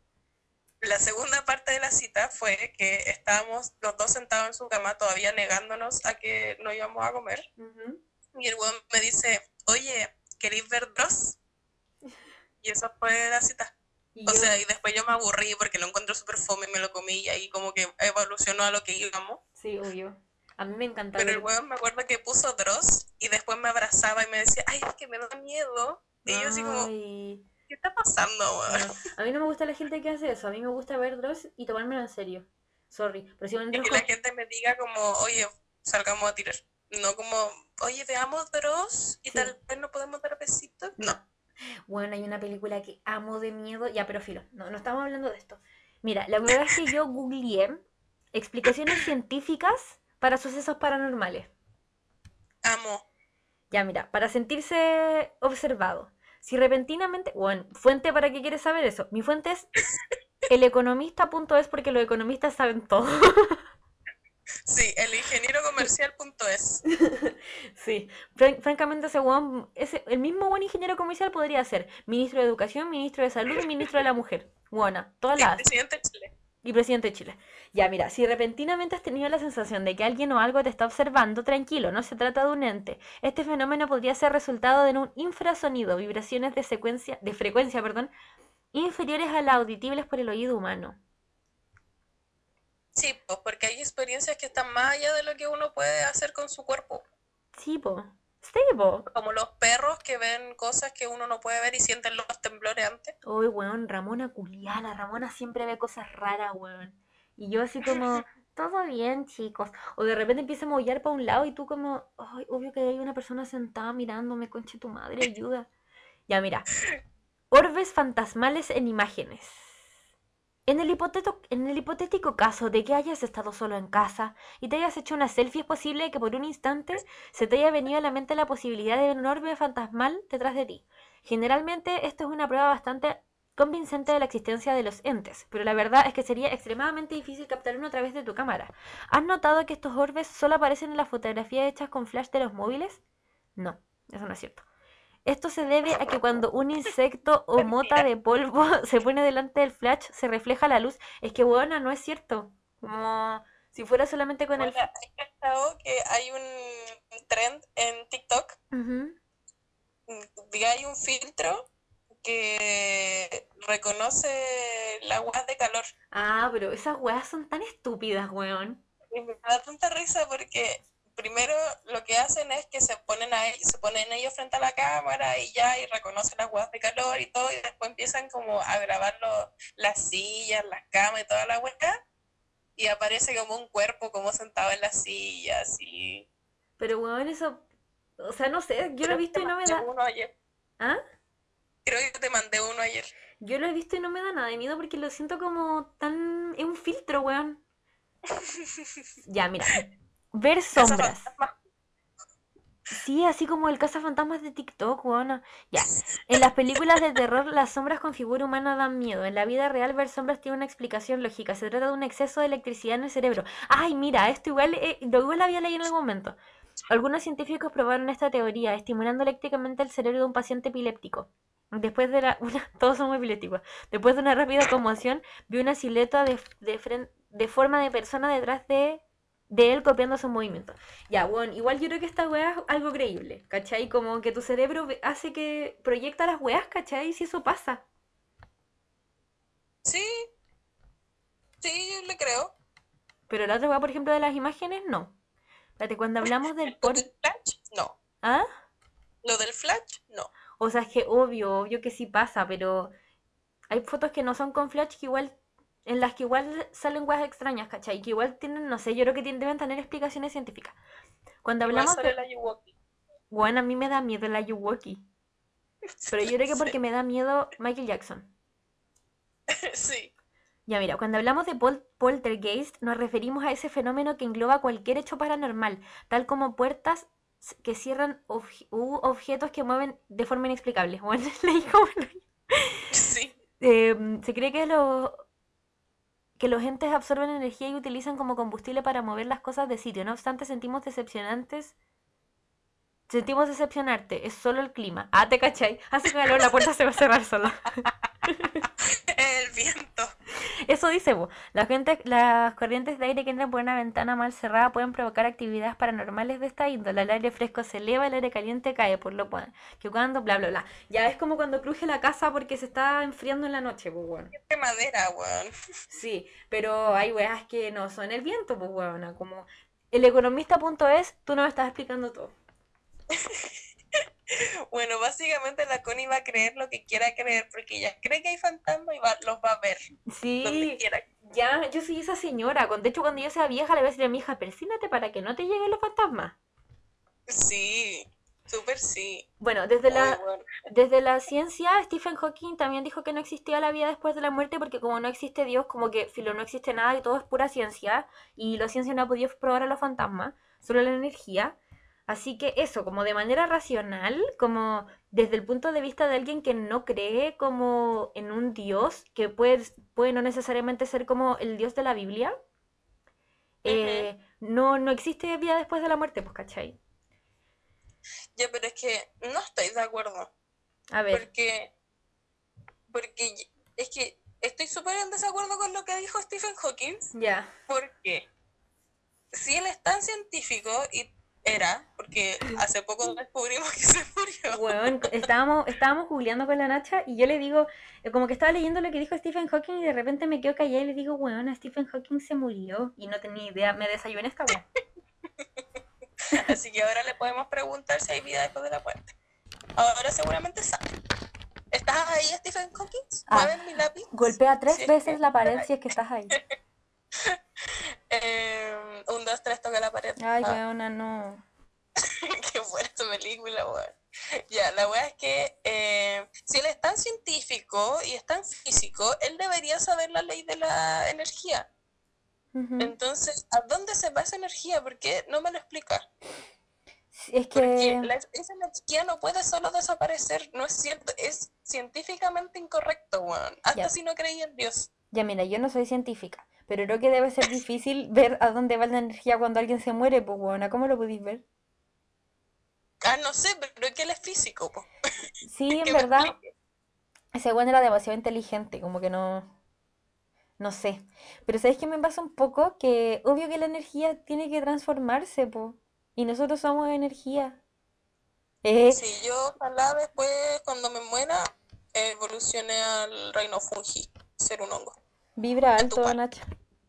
Vibra Ay, alto. A mí me gustaría ser mm, eh, eh, una vaca, Una vaca, sí, qué bien, me pero, gusta, me pero que no me coman sí, po. Una vaca con Una vaca feliz, una vaca con privilegio. Sí, Oye, oye, delante la Connie me preguntaba a ver, qué dale. creían los budistas. Ah, sí, sí, sí, sí. Porque yo el capítulo anterior, no sé si cortamos esa parte o no. Pero No, no la cortamos. En el capítulo anterior que yo dije que hubo un tiempo en donde me obsesioné mucho cuando dejé de creer en el catolicismo, me obsesioné mucho con buscar otra religión que me identificara porque yo pensaba que era así de fácil como cambiarse de religión. Obvio, como no se cambia de calzones. y empecé a leer mucho de budismo y ahora no me acordaba porque hace mucho tiempo dejé de leer de budismo. Cuando dije, mira, no puedo creer en nada porque ya no, no, como que no me llama. Pero me gustó mucho lo que decían los budistas porque ellos hablan de la muerte como una pausa, porque ellos creen en la reencarnación. Eh, y la muerte, entre comillas, es la muerte solamente del cuerpo físico. Y que es una pausa porque tú tenías una larga vida que tiene varias pausas, porque tienes varias muertes, en donde tú vas cambiando de cuerpo. Y de hecho eso es la- como en lo que se basa Buda, que tus acciones de tu primera vida influyen en la siguiente y en la siguiente y en la siguiente. Porque si tú actúas desinteresadamente, si tú ayudas al prójimo y bla, bla, bla, no es que te vayan a castigar y te vayan a mandar como al infierno si es que no lo haces, sino que esa weá va a influir en, en tu forma de vida de la siguiente vida. Como que todo Entonces es como la weá del karma. No, no, no es como el karma, es como tú vas a recibir lo que tú proyectas. Y no porque te vayan a castigar, porque el karma es como un castigo. Aquí es como tú vas a recibir lo que tú proyectas. Si tú haces cosas malas, te van a llegar cosas malas, porque es lo que estás haciendo. Bueno, entonces yo obvio que en mi próxima vida tengo que ser como una persona demasiado amada porque me encuentro que soy el mejor ser humano del mundo. Sí, filo. Ya dijimos el capítulo anterior que yo soy Sor Teresa y yo espero el cielo, chicos. Ah, ya, la buena, la buena que dijo todo el capítulo que no cree en el cielo así. Yo, cacha, que busqué igual como relatos de gente que se murió y volvió a la vida. El papá de mi mejor amigo se murió cinco minutos. Bueno, ¿y qué sintió? Dijo que, de hecho, después de que se murió, eh, se volvió súper católico. ¿Vio a Dios? Mm, No, no sabe si vio a Dios, pero sí vio la luz y vio Mm. como toda la mierda que él había hecho durante su vida. Qué heavy. Porque el, el papá de mi mejor amigo, que lo quiero mucho, ¿no? a mi Ujú. mejor amigo y a él, Ujú. le tengo mucho cariño, se mandó varias cagadas a lo largo de su vida. Y se estaba mandando varias cagadas en el momento en que murió, un rato. Entonces, cuando volvió, cuando lo revivieron, eh, dijo como que tenía que cambiar su vida porque Dios le había dado otra oportunidad, po, porque él Bueno. debería estar muerto. po. Qué esa weá. Entonces, por eso después se volvió tan católico. De hecho, dejó de tomar y él tomaba mucho. Y como que cambió todo el rumbo de su vida porque le habían dado otra oportunidad. Mira, yo le estoy leyendo así como los relatos de esta gente y hay gente que dice como... Mm, es que son relatos muy distintos. Como que yo siento que también depende mucho de la persona. No creo que todas las personas sientan lo mismo cuando se mueren, weón. Como aparte igual es distinto que te atropelle un auto en la calle o morirte como en un, en un hospital, ¿cachai? Como que hay gente acá que dice, por ejemplo, que solo vio su vida pasar, ¿cachai? Como un libro. O gente que dice que se murió y vio a un ser querido que se había muerto, ¿cachai? Y como que ni siquiera se dio cuenta que se había muerto. Sí, O gente que solo sintió como que se apagó la, como que apagó tele y después despertó, ¿cachai? Como que ni siquiera sintió nada. Igual, de nuevo, fuente para que quieres saber esos jajas saludos, como no tengo nada que decirte al respecto, porque no conocí a nadie que se haya muerto y haya vuelto de la muerte, aparte de Jesucito, para que andemos con cosas. Ya, oye, la Nacha de Harry Potter. había, weona, sí. La Nacha había dicho, no sé si fue ahora y lo borramos, uy, estoy como perdida con las cosas, pero una película que está en Netflix que es como que el Ah, día, sí. el día de tu muerte se repite. Búscame cómo se llama esa weá. Se llama, es de un libro, que de hecho yo me, no, no me leí el libro, eh, si no despierto, así se llama. Ya.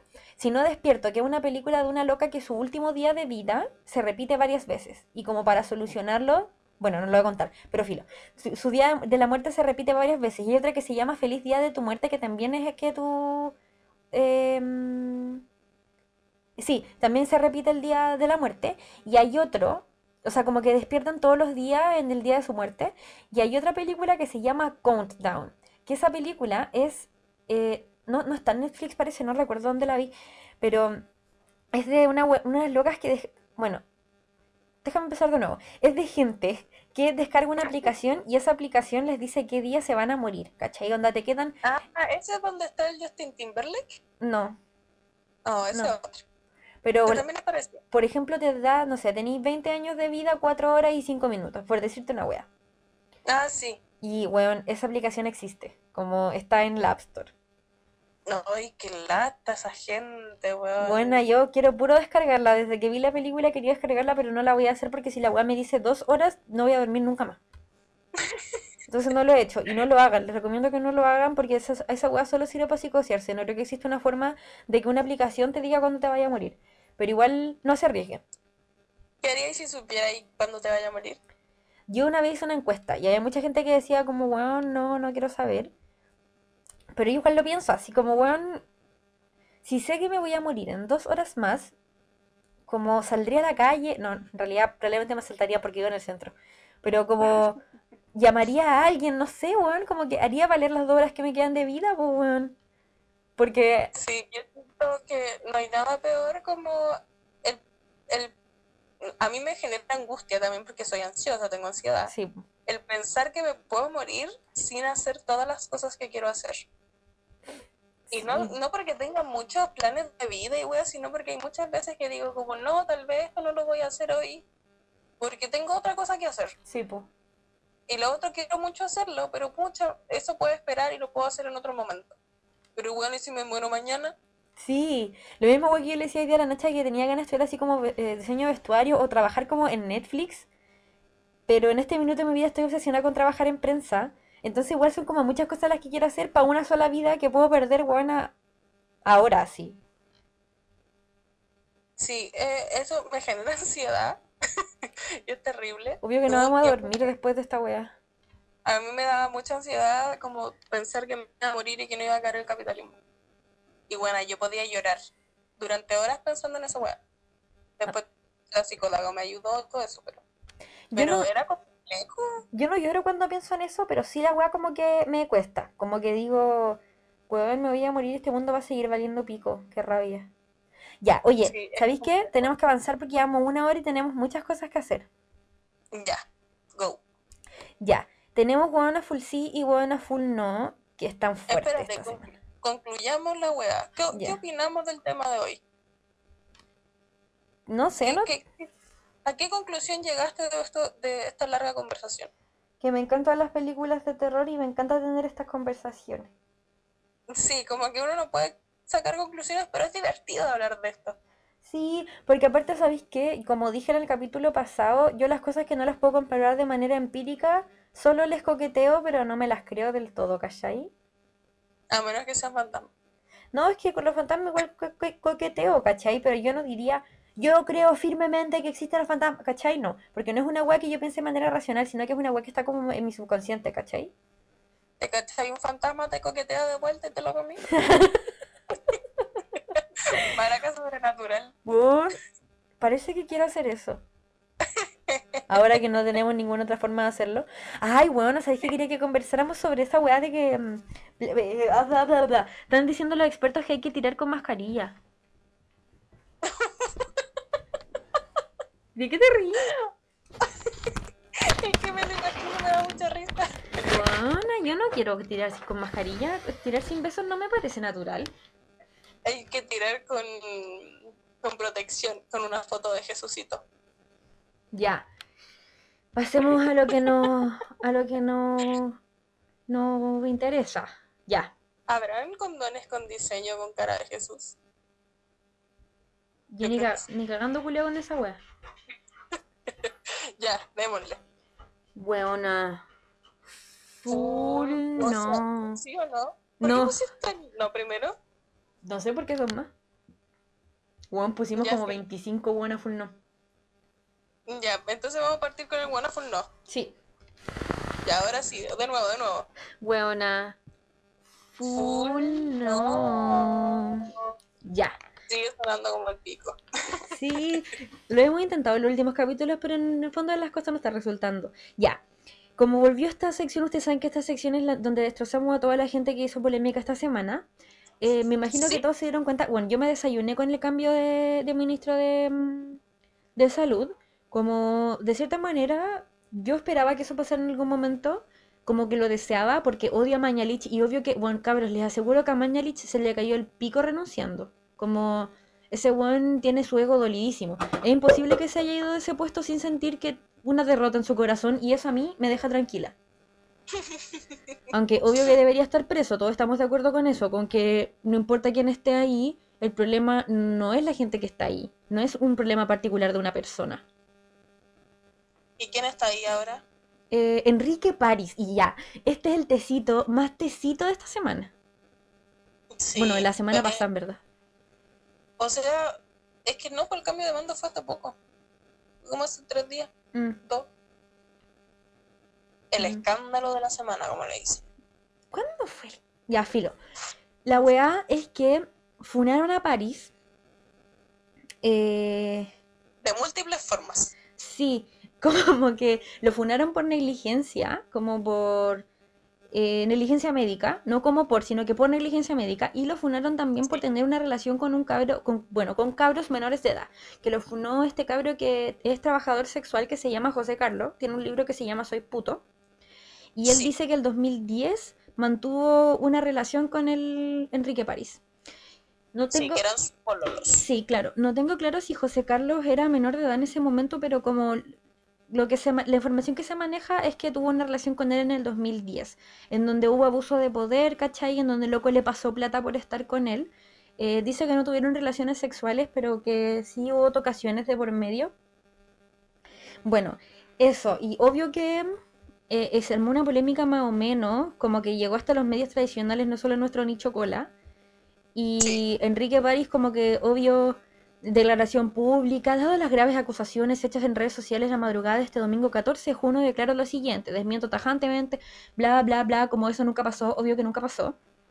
Los que me conocen saben cómo soy. Sí, y ahí tenemos un, como la disyuntiva de si creer o no creer. Lo que yo le decía a la Nacha hace un rato es como, weón, ¿por qué este weón querría inventar esta wea?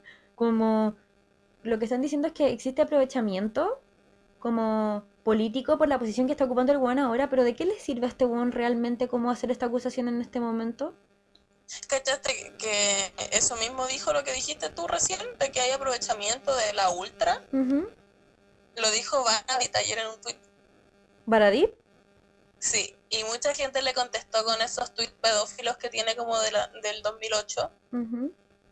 Y le dijeron como, ah, entonces, ¿cómo se defienden entre pedófilos? Y fue fuerte, porque como lo que hablábamos con la Connie era como es no es como un chiste y no es como algo como o sea de por sí la pedofilia no es un chiste pero no es como un, una weá como sin peso decirle al ministro de salud que acaba de salir como oye yo tuve una relación contigo cuando yo era menor de edad o cuando yo era menor y porque esa weá es querella fija po, weón. Sí, po.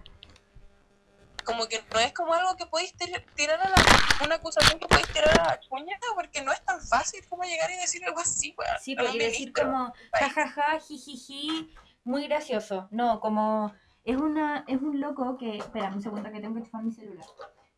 Es un loco que en una en un juicio eh, obvio que ganaría Enrique París, pues weón.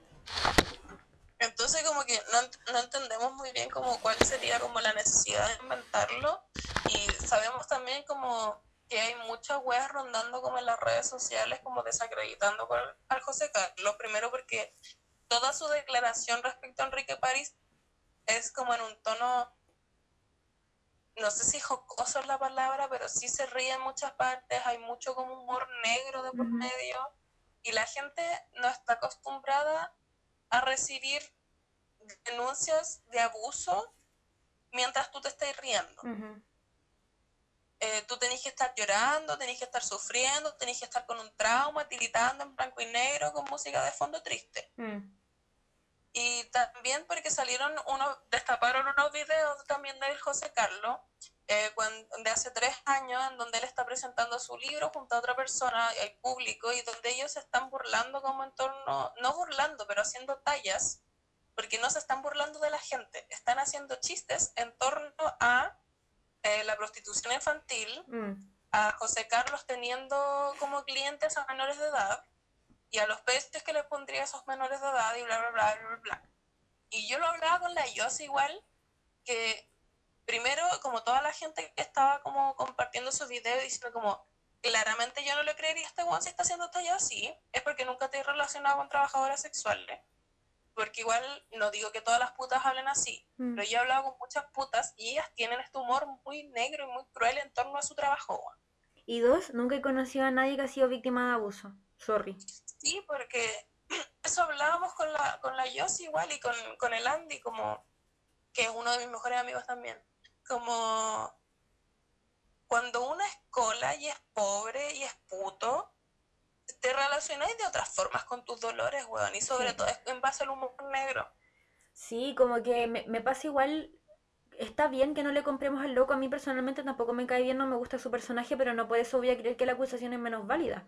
Me parece que es una Sí. acusación sumamente grave que no podemos tomar para la chacota porque el weón la haya presentado de una manera u otra. Como a nadie le trae ningún beneficio, onda este weón no lo van a tomar más en serio, ni como, no sé, ¿cachai? Como que no le va a traer ningún beneficio en su vida hacer esta acusación.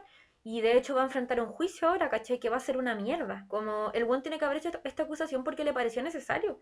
Y bueno, como si después sale y lo desmiente como filo, no, yo no me voy a arrepentir de haberle creído porque uno también cree este tipo de acusaciones porque la pederastía en el poder es algo, ¿cachai? Es una cosa, Es real. existe, es real, porque existió Caradima, porque existió Spiniak, ¿cachai? Como son cosas que, que no, no, no nos pueden sorprender, ¿cachai? A mí como me hacía esta acusación y yo no diría, jamás me lo esperaría, porque sí, sí me lo espero, ¿cachai? Y de hecho me sorprende mucho que haya tanta gente tan escéptica respecto a esta weá, siendo que, weón, está lleno de pederastas, weón. Levantáis una piedra y está lleno de pederastas. Y está súper normalizado. El y está lleno de. Sí, y está súper, súper normalizado. Entonces, weón, el loco puede tener miles de ya, el José Carlos. Puede caernos mal, puede caernos bien, pero esta acusación, weona, no es una acusación que te tomáis a la ligera. Y si el loco Y después... de hecho, Y si el loco... también el weón pudo haber tenido relaciones sexuales con menores de edad, él también, y eso no quita que le haya sido abusado antes. Como que sea un weón nefasto o que no lo sea, no quita que le haya pasado esta weá o no. Muy Como, esa es la weá como que no entiendo, como que la gente dice como ya, pero él dice que se está metiendo con menores de edad, como sí, tal vez hizo una talla así, pero eso no significa que le haya pasado no la weá. Sí, como independiente que el loco puede ser un buen nefasto, no significa que lo que está diciendo no lo haya pasado. Es que aparte, weón, ¿Quién chucha haría esa acusación sabiendo que te van a poner el pedazo de demanda y no la vaya a ganar, weón? A no ser que tenga cagando, pruebas, ¿te cacha y tiene pruebas? No sé, no sé, como de más puede ser, pues, weón, no sé. Bueno, pero si tiene pruebas va a ganar y me voy a ir a ese juicio con un abrigo de piel. Pero el weón tiene más que perder que de ganar, entonces también hagamos ese, ese ejercicio y weón, dejemos de escuchar a Baradit. ¿A quién mierda le importa Baradit? Lo odio. Ya, Ya. sigamos. Hablando de cambio de gabinete, renunció la ministra de la mujer anterior, que ya ni siquiera me acuerdo cómo se llama porque es una nadie. Asumió la Mónica Sadaquet, que también está sumamente funada por decir si una niña valiente de 11 años tuvo una guagua y la encuentro filo, ganadora de la vida. Una ridícula Sí, culiada, como todas las mujeres, como todas las mujeres, como todas las ministras de la mujer anteriores. O sea, la primera ministra a mí me caía bien. No la de Piñera, la de Bachelet. Sí, pues tú estás hablando Pero- de la, de la que es del... Del antropólogo. Sí, ella. Sí, pero enten- entendemos a lo que vamos. Como no tenemos ministra, nunca lo hemos tenido. Y ya basta del renuncia, cárcel. Como no queremos que renuncien y se vayan para la casa. Basta de ese hashtag horrible. Sobre todo con No. Mañalich, weón, que me lo imagino Sí. ahora de vacaciones al culiado en su casa en Cachagua. Sí, fue un error nuestra campaña del renuncia. eh, ¿cómo se llamaba este weón? Chadwick. Fue un error nuestra campaña del renuncia a Chadwick. Debió haber sido cárcel. Siempre debió haber sido cárcel, weón. Sí, pero igual le fue otro momento de la vida. Pero independiente de eso, como que yo, yo entiendo que la gente diga cómo renuncia, porque a mí, en verdad, me causó satisfacción ver a Mañalich renunciando. Como decía, ¡ay, weón, ese culiado debe sentirse... Porque ese weón no le gusta bajar el moño. A ese weón te lo juro que se le desintegró el pico renunciando. Y me encanta, me encanta pensarlo. Sí, hay, hay una weá, una información dando vuelta que también es de mm, fuente, ¿para qué quieres saber eso? Que dicen que Mañalich había intentado renunciar tres veces antes y Piñera no lo dejó. Ya, pues déjame irme. Weón, si me están haciendo pico, por favor. Ya. em, eso. A nadie le importa la Mónica Sala Culia. Eh, Va a durar un día. bueno, Alejandra Matus peleándose con Matei en la tele me dio vida porque la Matei siempre ha sido una huevona repotente que a nadie le interesa y Alejandra Matus tenía razón, había un subreporte de muertes y weón me dio vida. Y ella haciendo las weas desde su casa tiene más información que todos los ministerios juntos. Weón, me encanta el periodismo que hace la Alejandra Matus, como de verdad cuando sea vieja quiero ser... No, la Alejandra Matus no es vieja, cuando sea más adulta quiero ser como Alejandra Matus. Pero explica el, el conflicto Alejandra Matus Matei. ¿Qué dijo la Matei? Eh, lo que pasa es que estaban en el matinal hablando, no sé bien por qué estaban discutiendo, pero Alejandra Mato estaba diciendo como, puta, que hay gente que no respeta la cuarentena. Sé que quizás estoy inventando, pero era así como Estaban hablando del video del Sí, caballero que le pegaron. del video del caballero que le pegan por decirles que se pongan mascarilla, pero dice que existe una diferencia entre los locos que del helicóptero con la gente como a pie, de pie, ¿cachai? Sí, de clase, claro. Eso, diferencia de clase, perdón que me tiré un chancho. Una diferencia de clase. Y la Matei así como, no, no me vengáis a decir esa weá porque yo busqué y publicamos el nombre de la gente del helicóptero, no sé qué chucha. Y la Alejandra Matos como, señora, tómese un rabotril. Eso. Y la Matei dijo que eran unos flightes. Sí, porque todos sabemos que la Matei es como una vieja loca, prepotente. Y la Matu le dijo, pero oye, no le digáis flightes. po. Y la Matei se enojó. Ah, Y dijo, ay, ya no se puede decir negro culiado los negros culiados. ¿dijo eso? No, Ah. un Pero sí, esa weá, sí. Sí, yo creo que la... Ay, ya no le puedo decir flight a los flightes. Libertad de expresión. Ay, los fachos, weón. O como con la renuncia de Mañalich, que Kass publicó así como el gobierno doblegándose ante la izquierda y la weá. Y el hashtag grande Big Boss. Weón, Big Boss es Daddy Yankee. Oh, los fachos culiados. Más encima es que que los fachos siempre como que toman nuestras cosas y, la- y las tergiversan.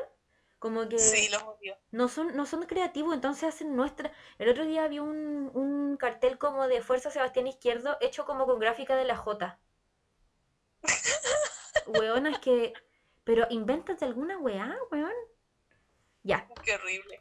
sigamos. Ya, el siguiente punto eh, rondó la semana pasada, que de hecho yo fui parte de la fake news, porque lo difundí con dolor. Em, en, ay, se me olvidó el estado, en Arizona, sí, creo que fue en Arizona, eh, salieron unas fotos de estas supuestas panteras negras con fierros marchando para el Black Lives Matter. Em, y no eran nada las panteras negras, pues, Las panteras negras. Las panteras no son, no son las panteras negras, las maravillosas panteras negras que amamos y respetamos y queremos. Son el nuevo partido Panteras Negras que son medio fachos. Se robaron el nombre, francamente.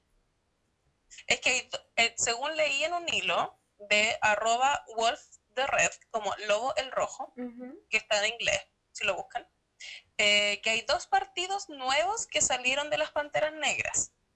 El nuevo partido de las Panteras Negras y algo de las Panteras Negras como redactado diferente, la buena. Entonces se confunden uno es bueno y está como aceptado por las panteras originales, y estas panteras que salieron hace poco eh, no están aceptados por las panteras originales, que la mayoría está en Cana, o eh, refugiado en Cuba, o siendo Angela Davis.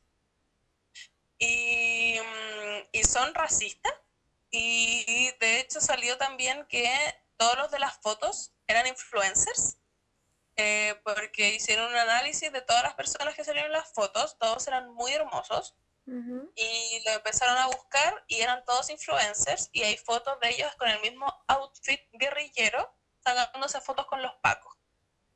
Entonces, todo fue una gran mentira. Y yo me ilusioné y lloré. Qué rabia, weón. ¿Cómo nos quitan las cosas bonitas, weón? Sí, yo me emocioné tanto, weón, a tanto para terminar ahí llorando por influencers de mierda. Voy a decir la última para que después tú digas la, siguiente, para que no gastemos tiempo en esto. Bueno, Carol Dance dijo que había que respetar a los homófobos. Eso. En un live. Sí, dijo así como... Porque antes la homosexualidad era, era considerada una enfermedad y nadie lo respetaba, pero ahora ellos no respetan a la gente que piensa que la homosexualidad no está bien eso dijo. ¿Sabéis lo que yo entendí de lo que dice? Ni cagando estoy defendiendo a este weón. Pero siento que lo que este weón quiso decir fue que hubo gente que creció pensando que la homosexualidad era una enfermedad y hace poco lo cambiaron y ahora la gente está juzgando a estas personas que crecieron creyendo que la, enfermedad, que la homosexualidad era una enfermedad mm. y no hay que juzgar a la gente por ser inculta. Siento que eso quiso decir. Pero el weón redacta tan como el hoyo que dijo, estamos en el mes del Pride, y no, yo soy amigo de varios fletos, pero... de varios maricuecas. sí, de los huequereneques. Lo que se les queda la pata atrás. y no, pues ellos también discriminan a los que discriminan a ellos, pero son, son bien discriminados, son harto discriminadores. Mira, yo creo que tú... La, la, la, otra opiniones. Yo creo que tú pensáis muy bien de la gente, porque yo creo que Carol Dance dijo exactamente lo que quería decir. Ah, pucha, sí, puede ser. Sí, yo creo que tú pensáis que él de verdad quería decir algo bueno, pero yo pienso que él quería decir algo peor de lo que dijo. Ya puede ser, sí. De hecho, yo pensaba como, puta, este weón solo es tonto, weón, y no supo decir lo que quiso decir. No, yo creo que ha weonado. Ya, tenemos una hora veintidós y todavía no decimos mira tu Marilu, weón. Nada, sí, ya podemos. Ya. Eh, el siguiente es también de gente tonta, pero gente tonta que sabe que está hablando puras weas. Estamos hablando de Harry Potter. La J.K. Rowling, eh, ex autora de Harry Potter, ahora Harry Potter es un libro anónimo, anda diciendo en los twitters, eh, anda predicando la transfobia. Sí, y dice que ella es TERF con un argumento, no una TERF tonta. Sí, y dice que TERF es un término misógeno. Y es como, niña, las TERF inventaron el término TERF. Ya va.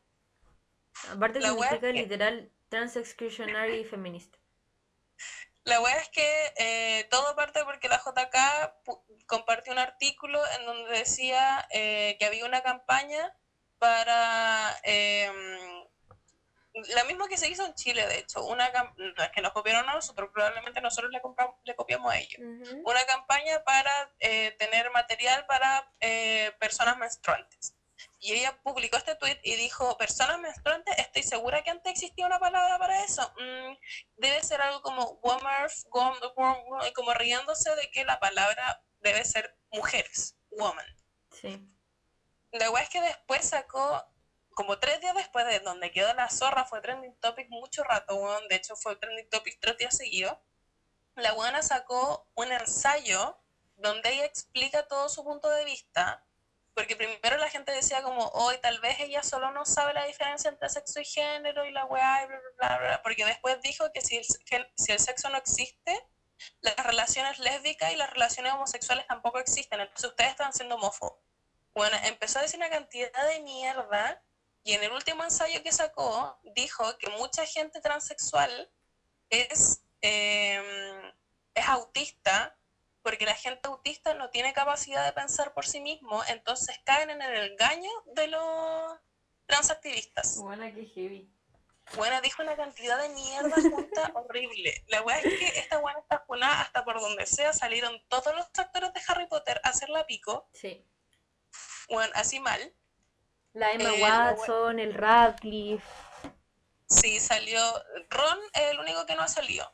Pero ah. salió la Ginny, salió Draco, salió Harry, salió Hermione, salieron todas, salió Luna Lovegood, salieron los gemelos Weasley, salieron, todos. Todas, todas.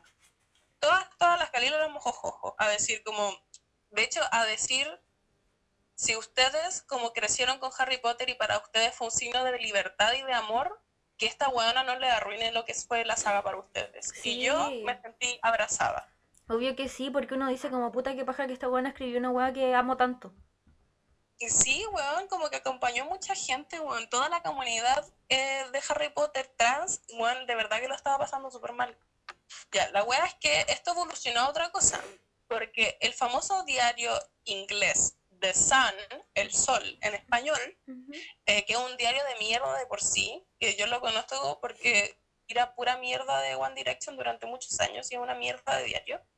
La weá es que sacó una portada, weón, un día después de que la JK sacara su ensayo de la transfobia, eh, en donde entrevistaron y pusieron de portada una cuña del primer esposo de JK Rowling, que fue un weón que la abusó durante años, durante todo su matrimonio, la violentó de todas las formas posibles, en donde este ponen la cuña, eh, yo le pegué a JK y estoy orgulloso, y lo volvería a hacer, una weá así.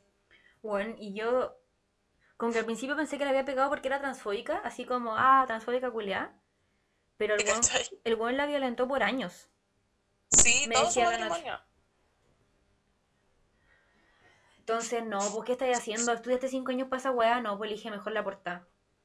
Bueno, buscaste cinco años para que te salga esta buena hiper famosa transfóbica y lo mejor que se te pudo ocurrir fue buscar a su violentador para darle pantalla y para justificar la violencia, weón. No, esta buena es transfóbica, pero esta buena está mal, weón. Sí, pues como la odiamos y todo, pero no por eso vamos a justificar que la hayan pegado gran parte de su vida, weón. De hecho, salieron todas las TERS a decir, esto es lo que ustedes buscaban, eh, liberales funando a la JK Rowling, a otra mujer. Ah, TERS culiadas, las odio. Sí, me gana que vengan y nos digan como que es nuestra culpa. Sí, weón, como ya basta. Y el siguiente bueno no es el caso de Martín Pradenas. Martín Pradenas es un hombre, no sé cuántos años tiene, pero... Vamos a publicar su foto igual.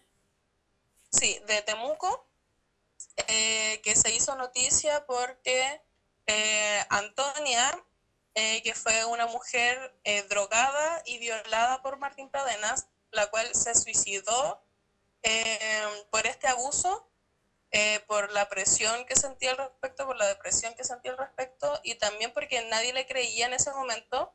Este, este caso se hizo famoso igual hace tiempo, cuando ella se mató, que creo que fue como en enero, febrero, fue en vacaciones. La wea es que em, ella se mató, la familia empezó a buscar justicia. Hace poco en el matinal, de, hecho, mostraron el video en donde Martín Pradenas está entrando Antonia a esta casa donde él la viola y donde muestra signos de resistencia y también de que no está en, un estado de normalidad, porque no lo puede como empujar con fuerza, se ve como tan valiente, se ve como resistiéndose. Y el día 21 de julio él, se, él va a ser formalizado por cinco casos eh, de abuso y violación eh, entre los años 2010 y 2019. Y el loco le puso como una querella a la familia para que dejaran de compartir su foto y la funa, como para que dejaran de funarlo. Así que lo que vamos a hacer nosotras es compartir su foto y seguir funándolo. Sí, pues. Igual es un, es un llamado que están haciendo por Twitter, que ojalá todos los que puedan, eh, bueno, no todos los que puedan, todas cabras, hagámoslo, como hagamos que su cara sea famosa, que vergüenza, vergüenza de ser la lacra de mierda que es Juan. Sí, el hashtag es Martín Pradenas violador. Y si buscan el hashtag van a encontrar la foto y difundan la foto de este violador de mierda. Eso, eso está también en Buena Full No, que es un Buena Full No más muy triste, Juan. Sí, un terrible one. Ahora viene. Huevona. Full Full sí. sí. Ya. En Chile, por primera vez, eh, el registro civil, la Corte Suprema, ¿quién fue? Espera. La Corte Suprema No, el segundo juzgado civil de familia de Santiago ordenó al registro civil inscribir un niño de dos años como hijo de dos mujeres, que es un, ex- un hecho inédito en la historia de Chile. ¿Y por qué? ¿Cuál, por cuál fue el error? No sé, No entendí bien esa parte. Pero la weá es que se logró.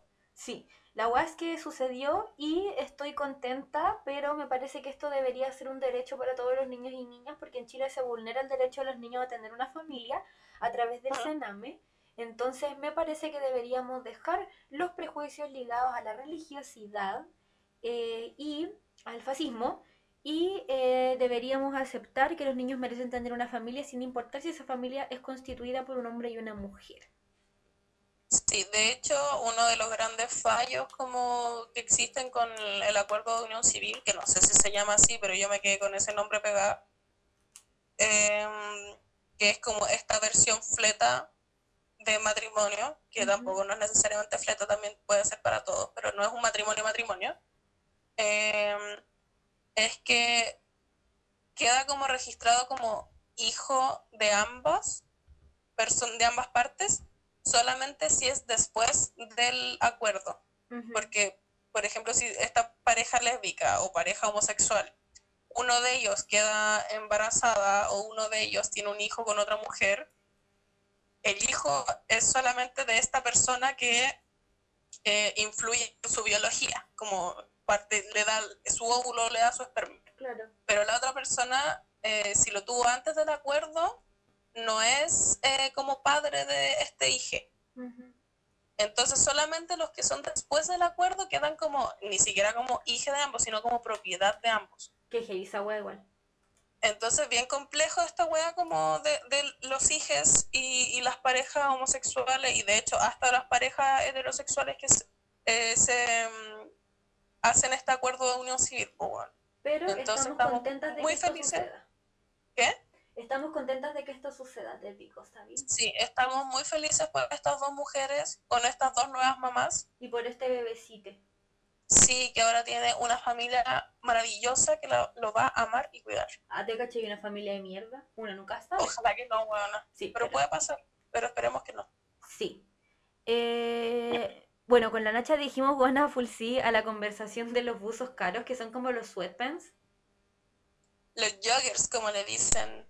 Esa wea. Ya que venden como buzos normales a 300 mil millones de pesos. Bueno, lo pusimos buena full sí porque nos parece una discusión muy graciosa. Sí, me da mucha risa que sea la conversación del momento, weón. Como los joggers que cuestan 40 lu- lucas.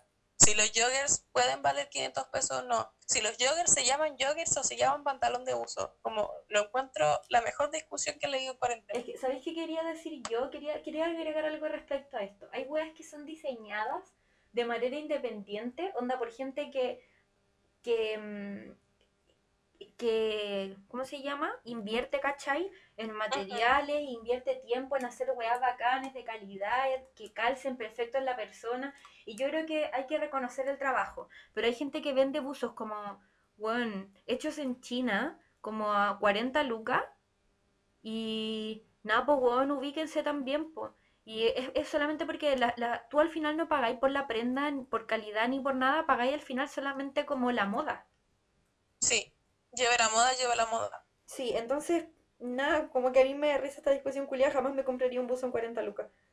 Sí, además también algo, porque yo conozco unas cabras que eh, trabajan diseñando y haciendo ropa y vendiendo su ropa. Y también estaba la discusión como que había mucha gente que decía como, ay, pero yo puedo encontrar el mismo buzo a 500 pesos a la señora de la esquina. Y lo que ella decía era como, sí, porque esta señora de la esquina que gasta la misma, el mismo material que esta buena que lo está vendiendo a 40 lucas, que lo está haciendo ella, ella no sabe cobrar.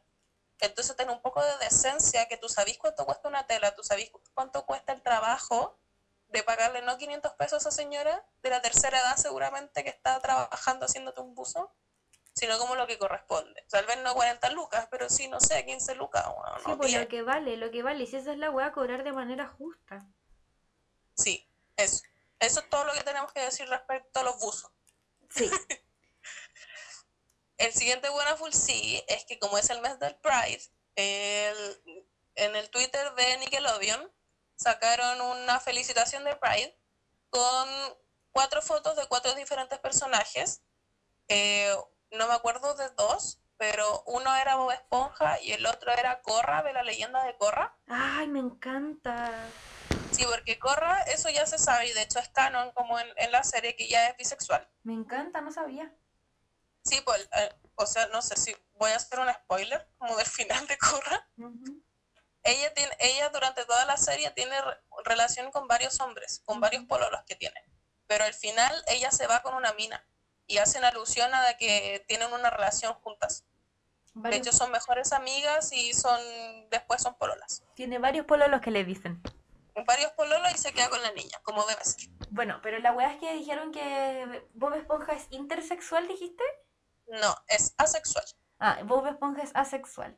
A mí, ¿sabéis que no me gusta esta weá? Es que que en vez de construir un personaje asexual, como solo un día llegan y dicen, ah, oye, y por si acaso, por si, por si las moscas, Bob Esponja asexual. ¿Cachai? Como... que de hecho fue lo mismo que hizo la terfa con Albus Dumbledore, que fue como, oye, y Dumbledore es fleto. Y le gustaba Grindelwald.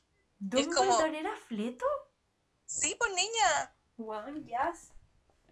Y ahora la loca está súper lucrando con eso, porque en las películas nuevas, en las de los, los crímenes de Grindelwald y Animales Fantásticos, eh, se hace alusión también a que Dumbledore estaba enamorado del malo, porque eran amigos de infancia. Wow. Y, ella un día, bueno, después, porque todos los aniversarios de la guerra de Hogwarts, de la batalla de Hogwarts, ella saca un nuevo como eh, dato freak de la serie. Y una vez dijo como Dumbledore es fleto. Y es como, pero ¿por qué no me diste pistas antes?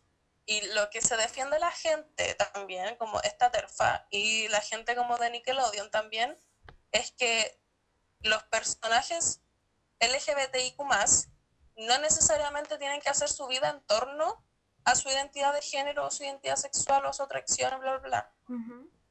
Entonces, básicamente, ellos te están dando esta información no porque sea crucial para la serie de Bob Esponja que Bob Esponja sea sexual, sino porque Bob Esponja vive su vida como una persona normal siendo sexual sin necesariamente decirle a la gente, oye, y, sin haciendo como un evento el, oye, estoy saliendo del closet, soy asexual. Eh. Entonces, igual están estas dos versiones que pueden ser como un, ya sí, igual puede ser, y también porque hay muchas partes de la serie, de hecho hay un capítulo en donde Bob eh, cría una almeja con Patricio. Me encanta. Entonces, francamente, a mí no me sorprende que Bob sea parte de, mi piño fleto. Ah, que sí, compro la weá que dijiste tú recién. Lo de, mm, de que no es necesario que lo digan, pero a mí me da la impresión de que estas, de que eh, como que estas empresas salen con estas weas como, para ser aliados. Sí, ¿cachai? Como para decir, oye, yo estoy aquí y como que te apaño, ¿cachai? Eh, sí, yo creo que lo odio solamente porque ha hecho personaje LGBTI. Yo le creo porque obvio que Bob Esponja no podía ser hetero, como... Obvio que no, Era imposible. ya. ¿Eso, ¿Eso es todo nuestro Buena Full Sí, eso es todo. Hoy día estuvimos pésimas con los Buenas Full ¿ah? Sí, pero igual nuestros Buenas Full sí fueron divertidos. Solo fueron tres, pero lo intentamos. El mejor fue esta semana decidimos hacer un Mira tú Marilú. Esta weá que era que ustedes nos mandaban como inquietudes de su vida para nosotras poder responderles o, o, o sea, para poder aconsejarles qué le dicen. Ya. Deberíamos elegir, mira, yo elijo uno, tú elegí uno y después elegimos uno juntas, ¿te tinca? Ya. Sin decir el nombre de la persona. Sí, po, obvio. A ver. Ya, a mí me gusta esta. Dale. ¿Qué hacer si el que me gusta me hizo ghosting? Bueno, Sabía que iba a elegir esta buena. porque yo soy un poco quien hace ghosting, pero también me han hecho ghosting muchas veces. Sí, yo soy la que hace ghosting igual. Sí, yo, mira, yo, yo No, no personalmente, me- ¿qué? Sí, estaba pensando que nunca me habían hecho ghosting, pero sí se me hicieron ghosting. Yo personalmente creo que cuando te hacen ghosting, como a mí una vez, por ejemplo, un loco que me gustaba mucho, mucho, mucho, mucho, que no creo que escuche esto nunca, pero lo quise mucho. Ese weón, como que tuvimos un remember en un verano en Iquique y como que fue muy bacán. Y yo le hablé después, como, oye, juntémonos de nuevo y la weá, y el weón no me habló más. Y yo le escribí. Ay, un- ya me acuerdo de esta wea. y yo le escribí un mensaje y le dije así como, loco, weón, por último ten la decencia de decirme no quiero hablar más contigo o weón, me pasa tal cosa, porque si no yo quedo acá como weón esperando que tú me respondas y, esa- y yo me merezco más que eso, weón. Y weón, fue heavy, pero, pero muy necesario también porque algo que, me que aprendí yo en terapia es que tú tenés que decir las cosas para sacártelas de adentro, para tú sentirte mejor, porque nunca vayas a saber la weá que te va a responder la otra persona. Entonces no Sí. tenéis que esperar que la otra persona te responda, tenéis que tú hacer lo que a ti te haga sentir mejor. Entonces, de hecho, este loco me respondió como el hoyo, así como, ah, ya, ¿qué te pasa? Te pasé la más película y la wea. Porque es cierto, uno puede ser intenso y toda la wea que queráis, pero, mm, pero eso tampoco justifica que la gente pueda desaparecer de tu vida sin, sin darte explicación, ¿cachai? Y yo creo que es válido que, que uno escriba y les diga así como, oye, ¿sabéis que me gustaría que me explicarais por qué me dejaste de hablar? Como, filo, porque te lo merecí. O por último, si no te van a explicar así como, oye, ¿sabéis que es súper de perro la wea que hiciste? Como, me merezco más. Sí, De hecho, estaba pensando porque solo, porque en mi mente nunca me habían hecho ghosting, pero me acordé de que la persona con la que yo salía antes de mi pololo actual me hizo ghosting y me dolió mucho, ¿no? sobre todo porque a mí nunca me habían hecho ghosting. Y yo siempre hacía ghosting, entonces empecé como a darme cuenta de lo horrible que se siente esta wea. sí, Y ahora yo sigo siendo amiga de este loco, pero después porque le dije, porque por suerte yo lo estaba pasando mal por el ghosting, el weón no me estaba contestando de ninguna forma, pero se me pasó la pena porque fue como, ay, ya chupalo, no me importa. no sé de quién estamos Y- hablando. Em, después te digo. Ya, Eh, yo tenía mucha pena, estaba muy dolida y eh, por suerte llegó a mi vida mi pololo actual y me olvidé de la otra persona, fue como, ya fue historia antigua. Eh, y un día le hablé así como, oye, ¿sabéis que a mí me da mucha pena la weá que hiciste? Me dejaste de hablar de un día para otro, me hiciste un ghosting horrible, tenía una responsabilidad afectiva pésima. Eh, y no te lo digo porque yo siga enganchada, porque yo estoy felizmente pololeando y toda la weá. Te lo digo porque éramos amigos antes de estar comiéndonos ujú, y fue súper fea la weá que hiciste. Como, esta weá no se hace. Y yo te tenía mucho cariño y ahora básicamente ya no te respeto tanto como te respetaba. ujú, Y este weón, por suerte, porque este weón sí era una buena persona, solo no sabe enfrentarse a las cosas, eh, me dijo como puta, weón, ¿sabéis qué? Eh, yo sí me di cuenta de lo que weá que estaba haciendo estaba como el pico, pero me dio tanta vergüenza que no haya sido capaz de enfrentarme como a la situación que después no podía hablarte, weón, y como que me daba mucha vergüenza. Y le dije, ya, como esa bueno, es responsabilidad mía, solo te estoy diciendo que yo me merecía más que eso por la relación que teníamos. Y ahí me pidió muchas disculpas y ahora seguimos siendo amigos y cada cierto tiempo nos tiramos la talla como, oye, vale, pico porque me hiciste ghosting Ujú. pero pero él también aprendió como él aprendió que no tenía que hacer eso y de hecho ahora la niña con la que está saliendo está intentando ser muy responsable efectivamente Sí, es que yo creo que la gente no lo hace necesariamente porque como que quiere hacerte daño o como porque, o sea, claro, es una responsabilidad, irresponsabilidad emocional, pero muchas veces es porque no todos tenemos todas las herramientas para enfrentarnos a los sentimientos que tenemos. Yo mucho tiempo, por y de ejemplo, hecho a veces pasan cosas weón. me acuerdo que una a vez veces pasan joteando- cosas que nunca habían pasado. sí yo me acuerdo que una vez yo me estaba joteando un weón Y de la nada pasó algo, pero así como en entorno familiar o social y bla, bla, bla. Y ya no me dieron ganas de seguir hablando con esta persona y yo solo le dejé de hablar y no, jamás le di una explicación. Mm. Y yo sé que esta persona estaba esperando una explicación. Y después yo me sentí súper mal porque claramente fui una responsable de mierda. Pero tampoco era como, pucha, como, no es que haya hecho algo, como no sé cómo explicarte, solo pasó algo y como que me distraje y ya no existe esa atracción, se fue. Sí, pues es que Se esa, fue, está lejos, no la puedo volver a atajar. esa es la guay. Yo creo que la comunicación es importante, entonces si la otra persona no te está explicando, tú tenés que ser capaz de decirle cómo te estáis sintiendo. Eso. Ujú. Pasemos a otro, a otro. Sí. O sea, la pregunta era qué hacer si el que me gusta me hizo ghosting. Enfréntalo si quieres, o si no, solo quédate tranquila con que, o tranquile con que te merecía algo mejor y esa persona no merece haberte hecho algo así. Sí. ¿Y Y que qué? tú la estés pensando tanto. Aparte que probablemente esa persona no lo hizo porque quisiera hacerte daño, quizás le está pasando algo, uno nunca sabe, ¿sabí? Sí, o tal vez solo una pésima persona. Sí. No. Pero lo que voy es que no es culpa tu tuya. Sí, eso. Eso. Ya, dale. Ya, el mío es ¿cómo se supera una amistad de 10 años? Uf. Yo hace poco terminé con un amigo que era muy, muy amigo mío y como que lo pateé amistosamente, o sea, lo, lo de nuestra amistad. Eh, y fue fuerte igual, no teníamos 10 años de amistad, pero sí me ha pasado que he tenido que patear amigos y he- de hecho he hecho ghosting de amistad, que no lo recomiendo.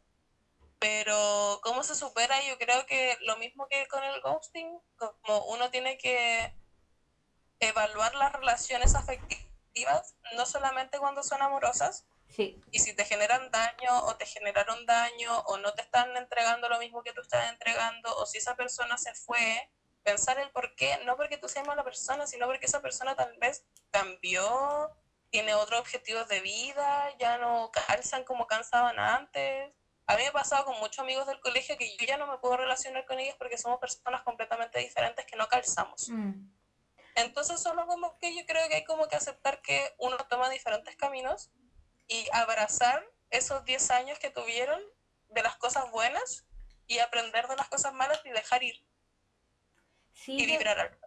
Yo, yo creo que igual es importante que seamos capaces de, de hacer el ejercicio de decir las cosas que sentimos sin esperar que nos digan lo que nosotros queremos escuchar. ¿Cachai? Como de decir por lograr sacarnos lo que tenemos adentro y por clarificar nuestros sentimientos, como hablar por nosotros mismos, eh, sin esperar que la otra persona te diga algo en específico.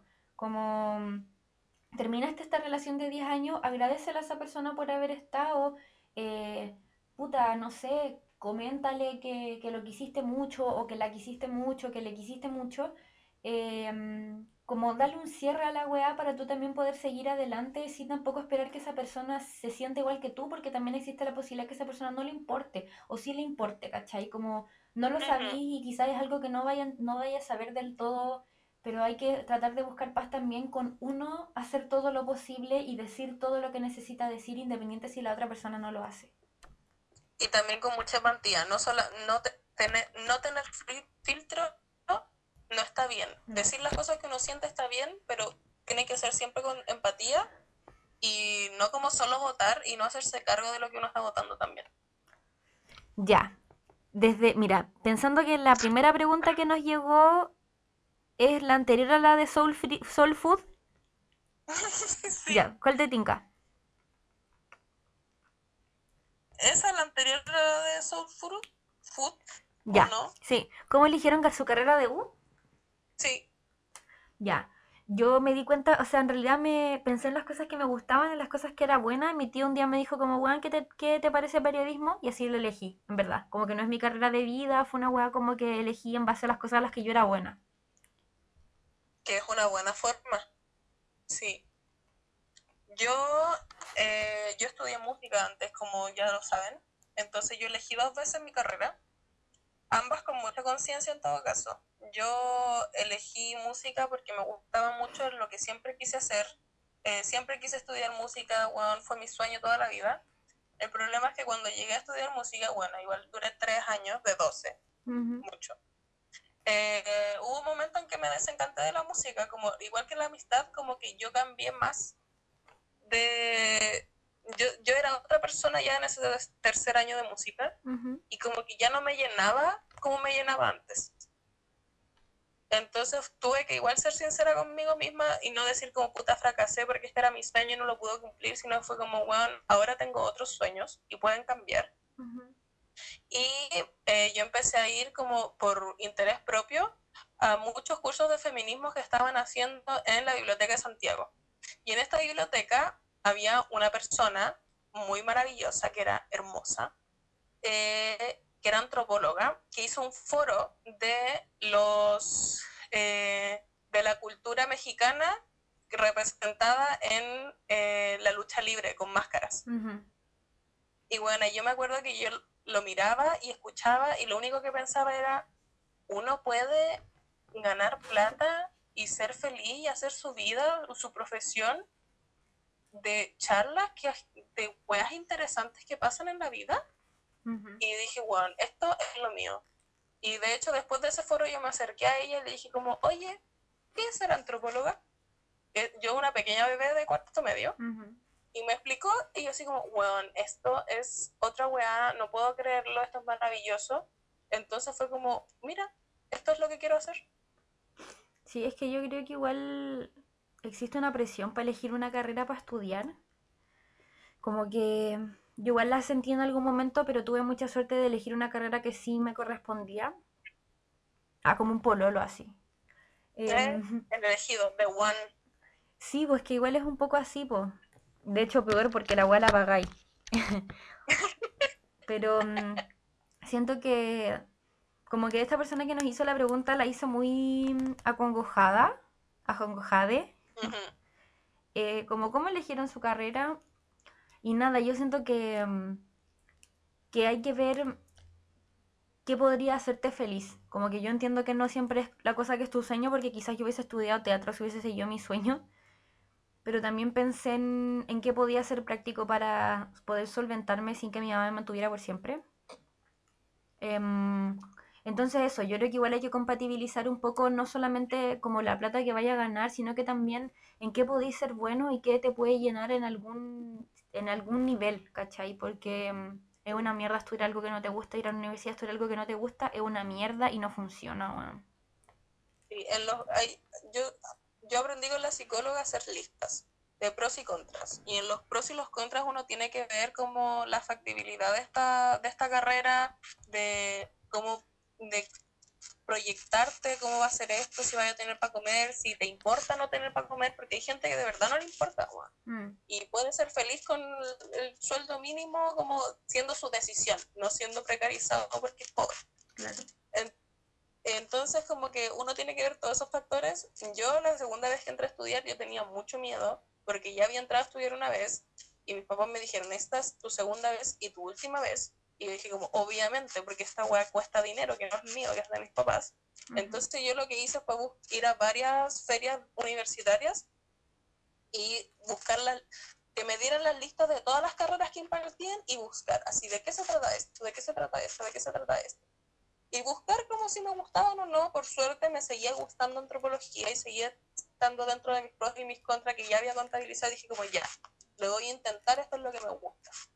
Pero es necesario como hacer una investigación como al respecto, porque de hecho pasa mucho que hay muchas carreras que uno no sabe que existen. Mm.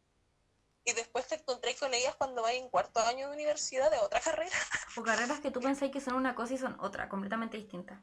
Sí, entonces sí es necesario tomarse un tiempo para investigar, para preguntar. A mí me ha pasado mucho con el podcast que mucha gente me ha dicho como, oye, ¿qué es la antropología? Te escucho en el podcast y me gusta lo que dices. Y yo como que explico de qué se trata y bla, bla, bla, porque igual no tengan miedo a preguntarle a gente que ya estudia eso de qué se trata. Porque no hay nadie que lo sepa mejor que la gente que lo está estudiando. Claro, claro. Y eso. Con eso finiquitaríamos este, este capítulo que lleva dos horas. Voy a tener que cortar algunos pedazos. Sí, pero estuvo, fue un buen capítulo, me gustó. ¿En serio? ¿Lo pasaste bien? Sí. Qué bien, lo qué bien, bien, que todo está bien. Además, siento que con nuestras historias de este capítulo la gente se va a reír y me gusta eso. Bueno, corazones, ojalá les haya gustado mucho esto. Espero que su semana esté bacán y que no quieran sacarse los pelos de la cabeza con pinzas, con la teleestudiación, la teletrabajación o lo que sea desde sus casas. O la televida. O la televida. Así que eso, besitos. Que les vaya súper. Adiós.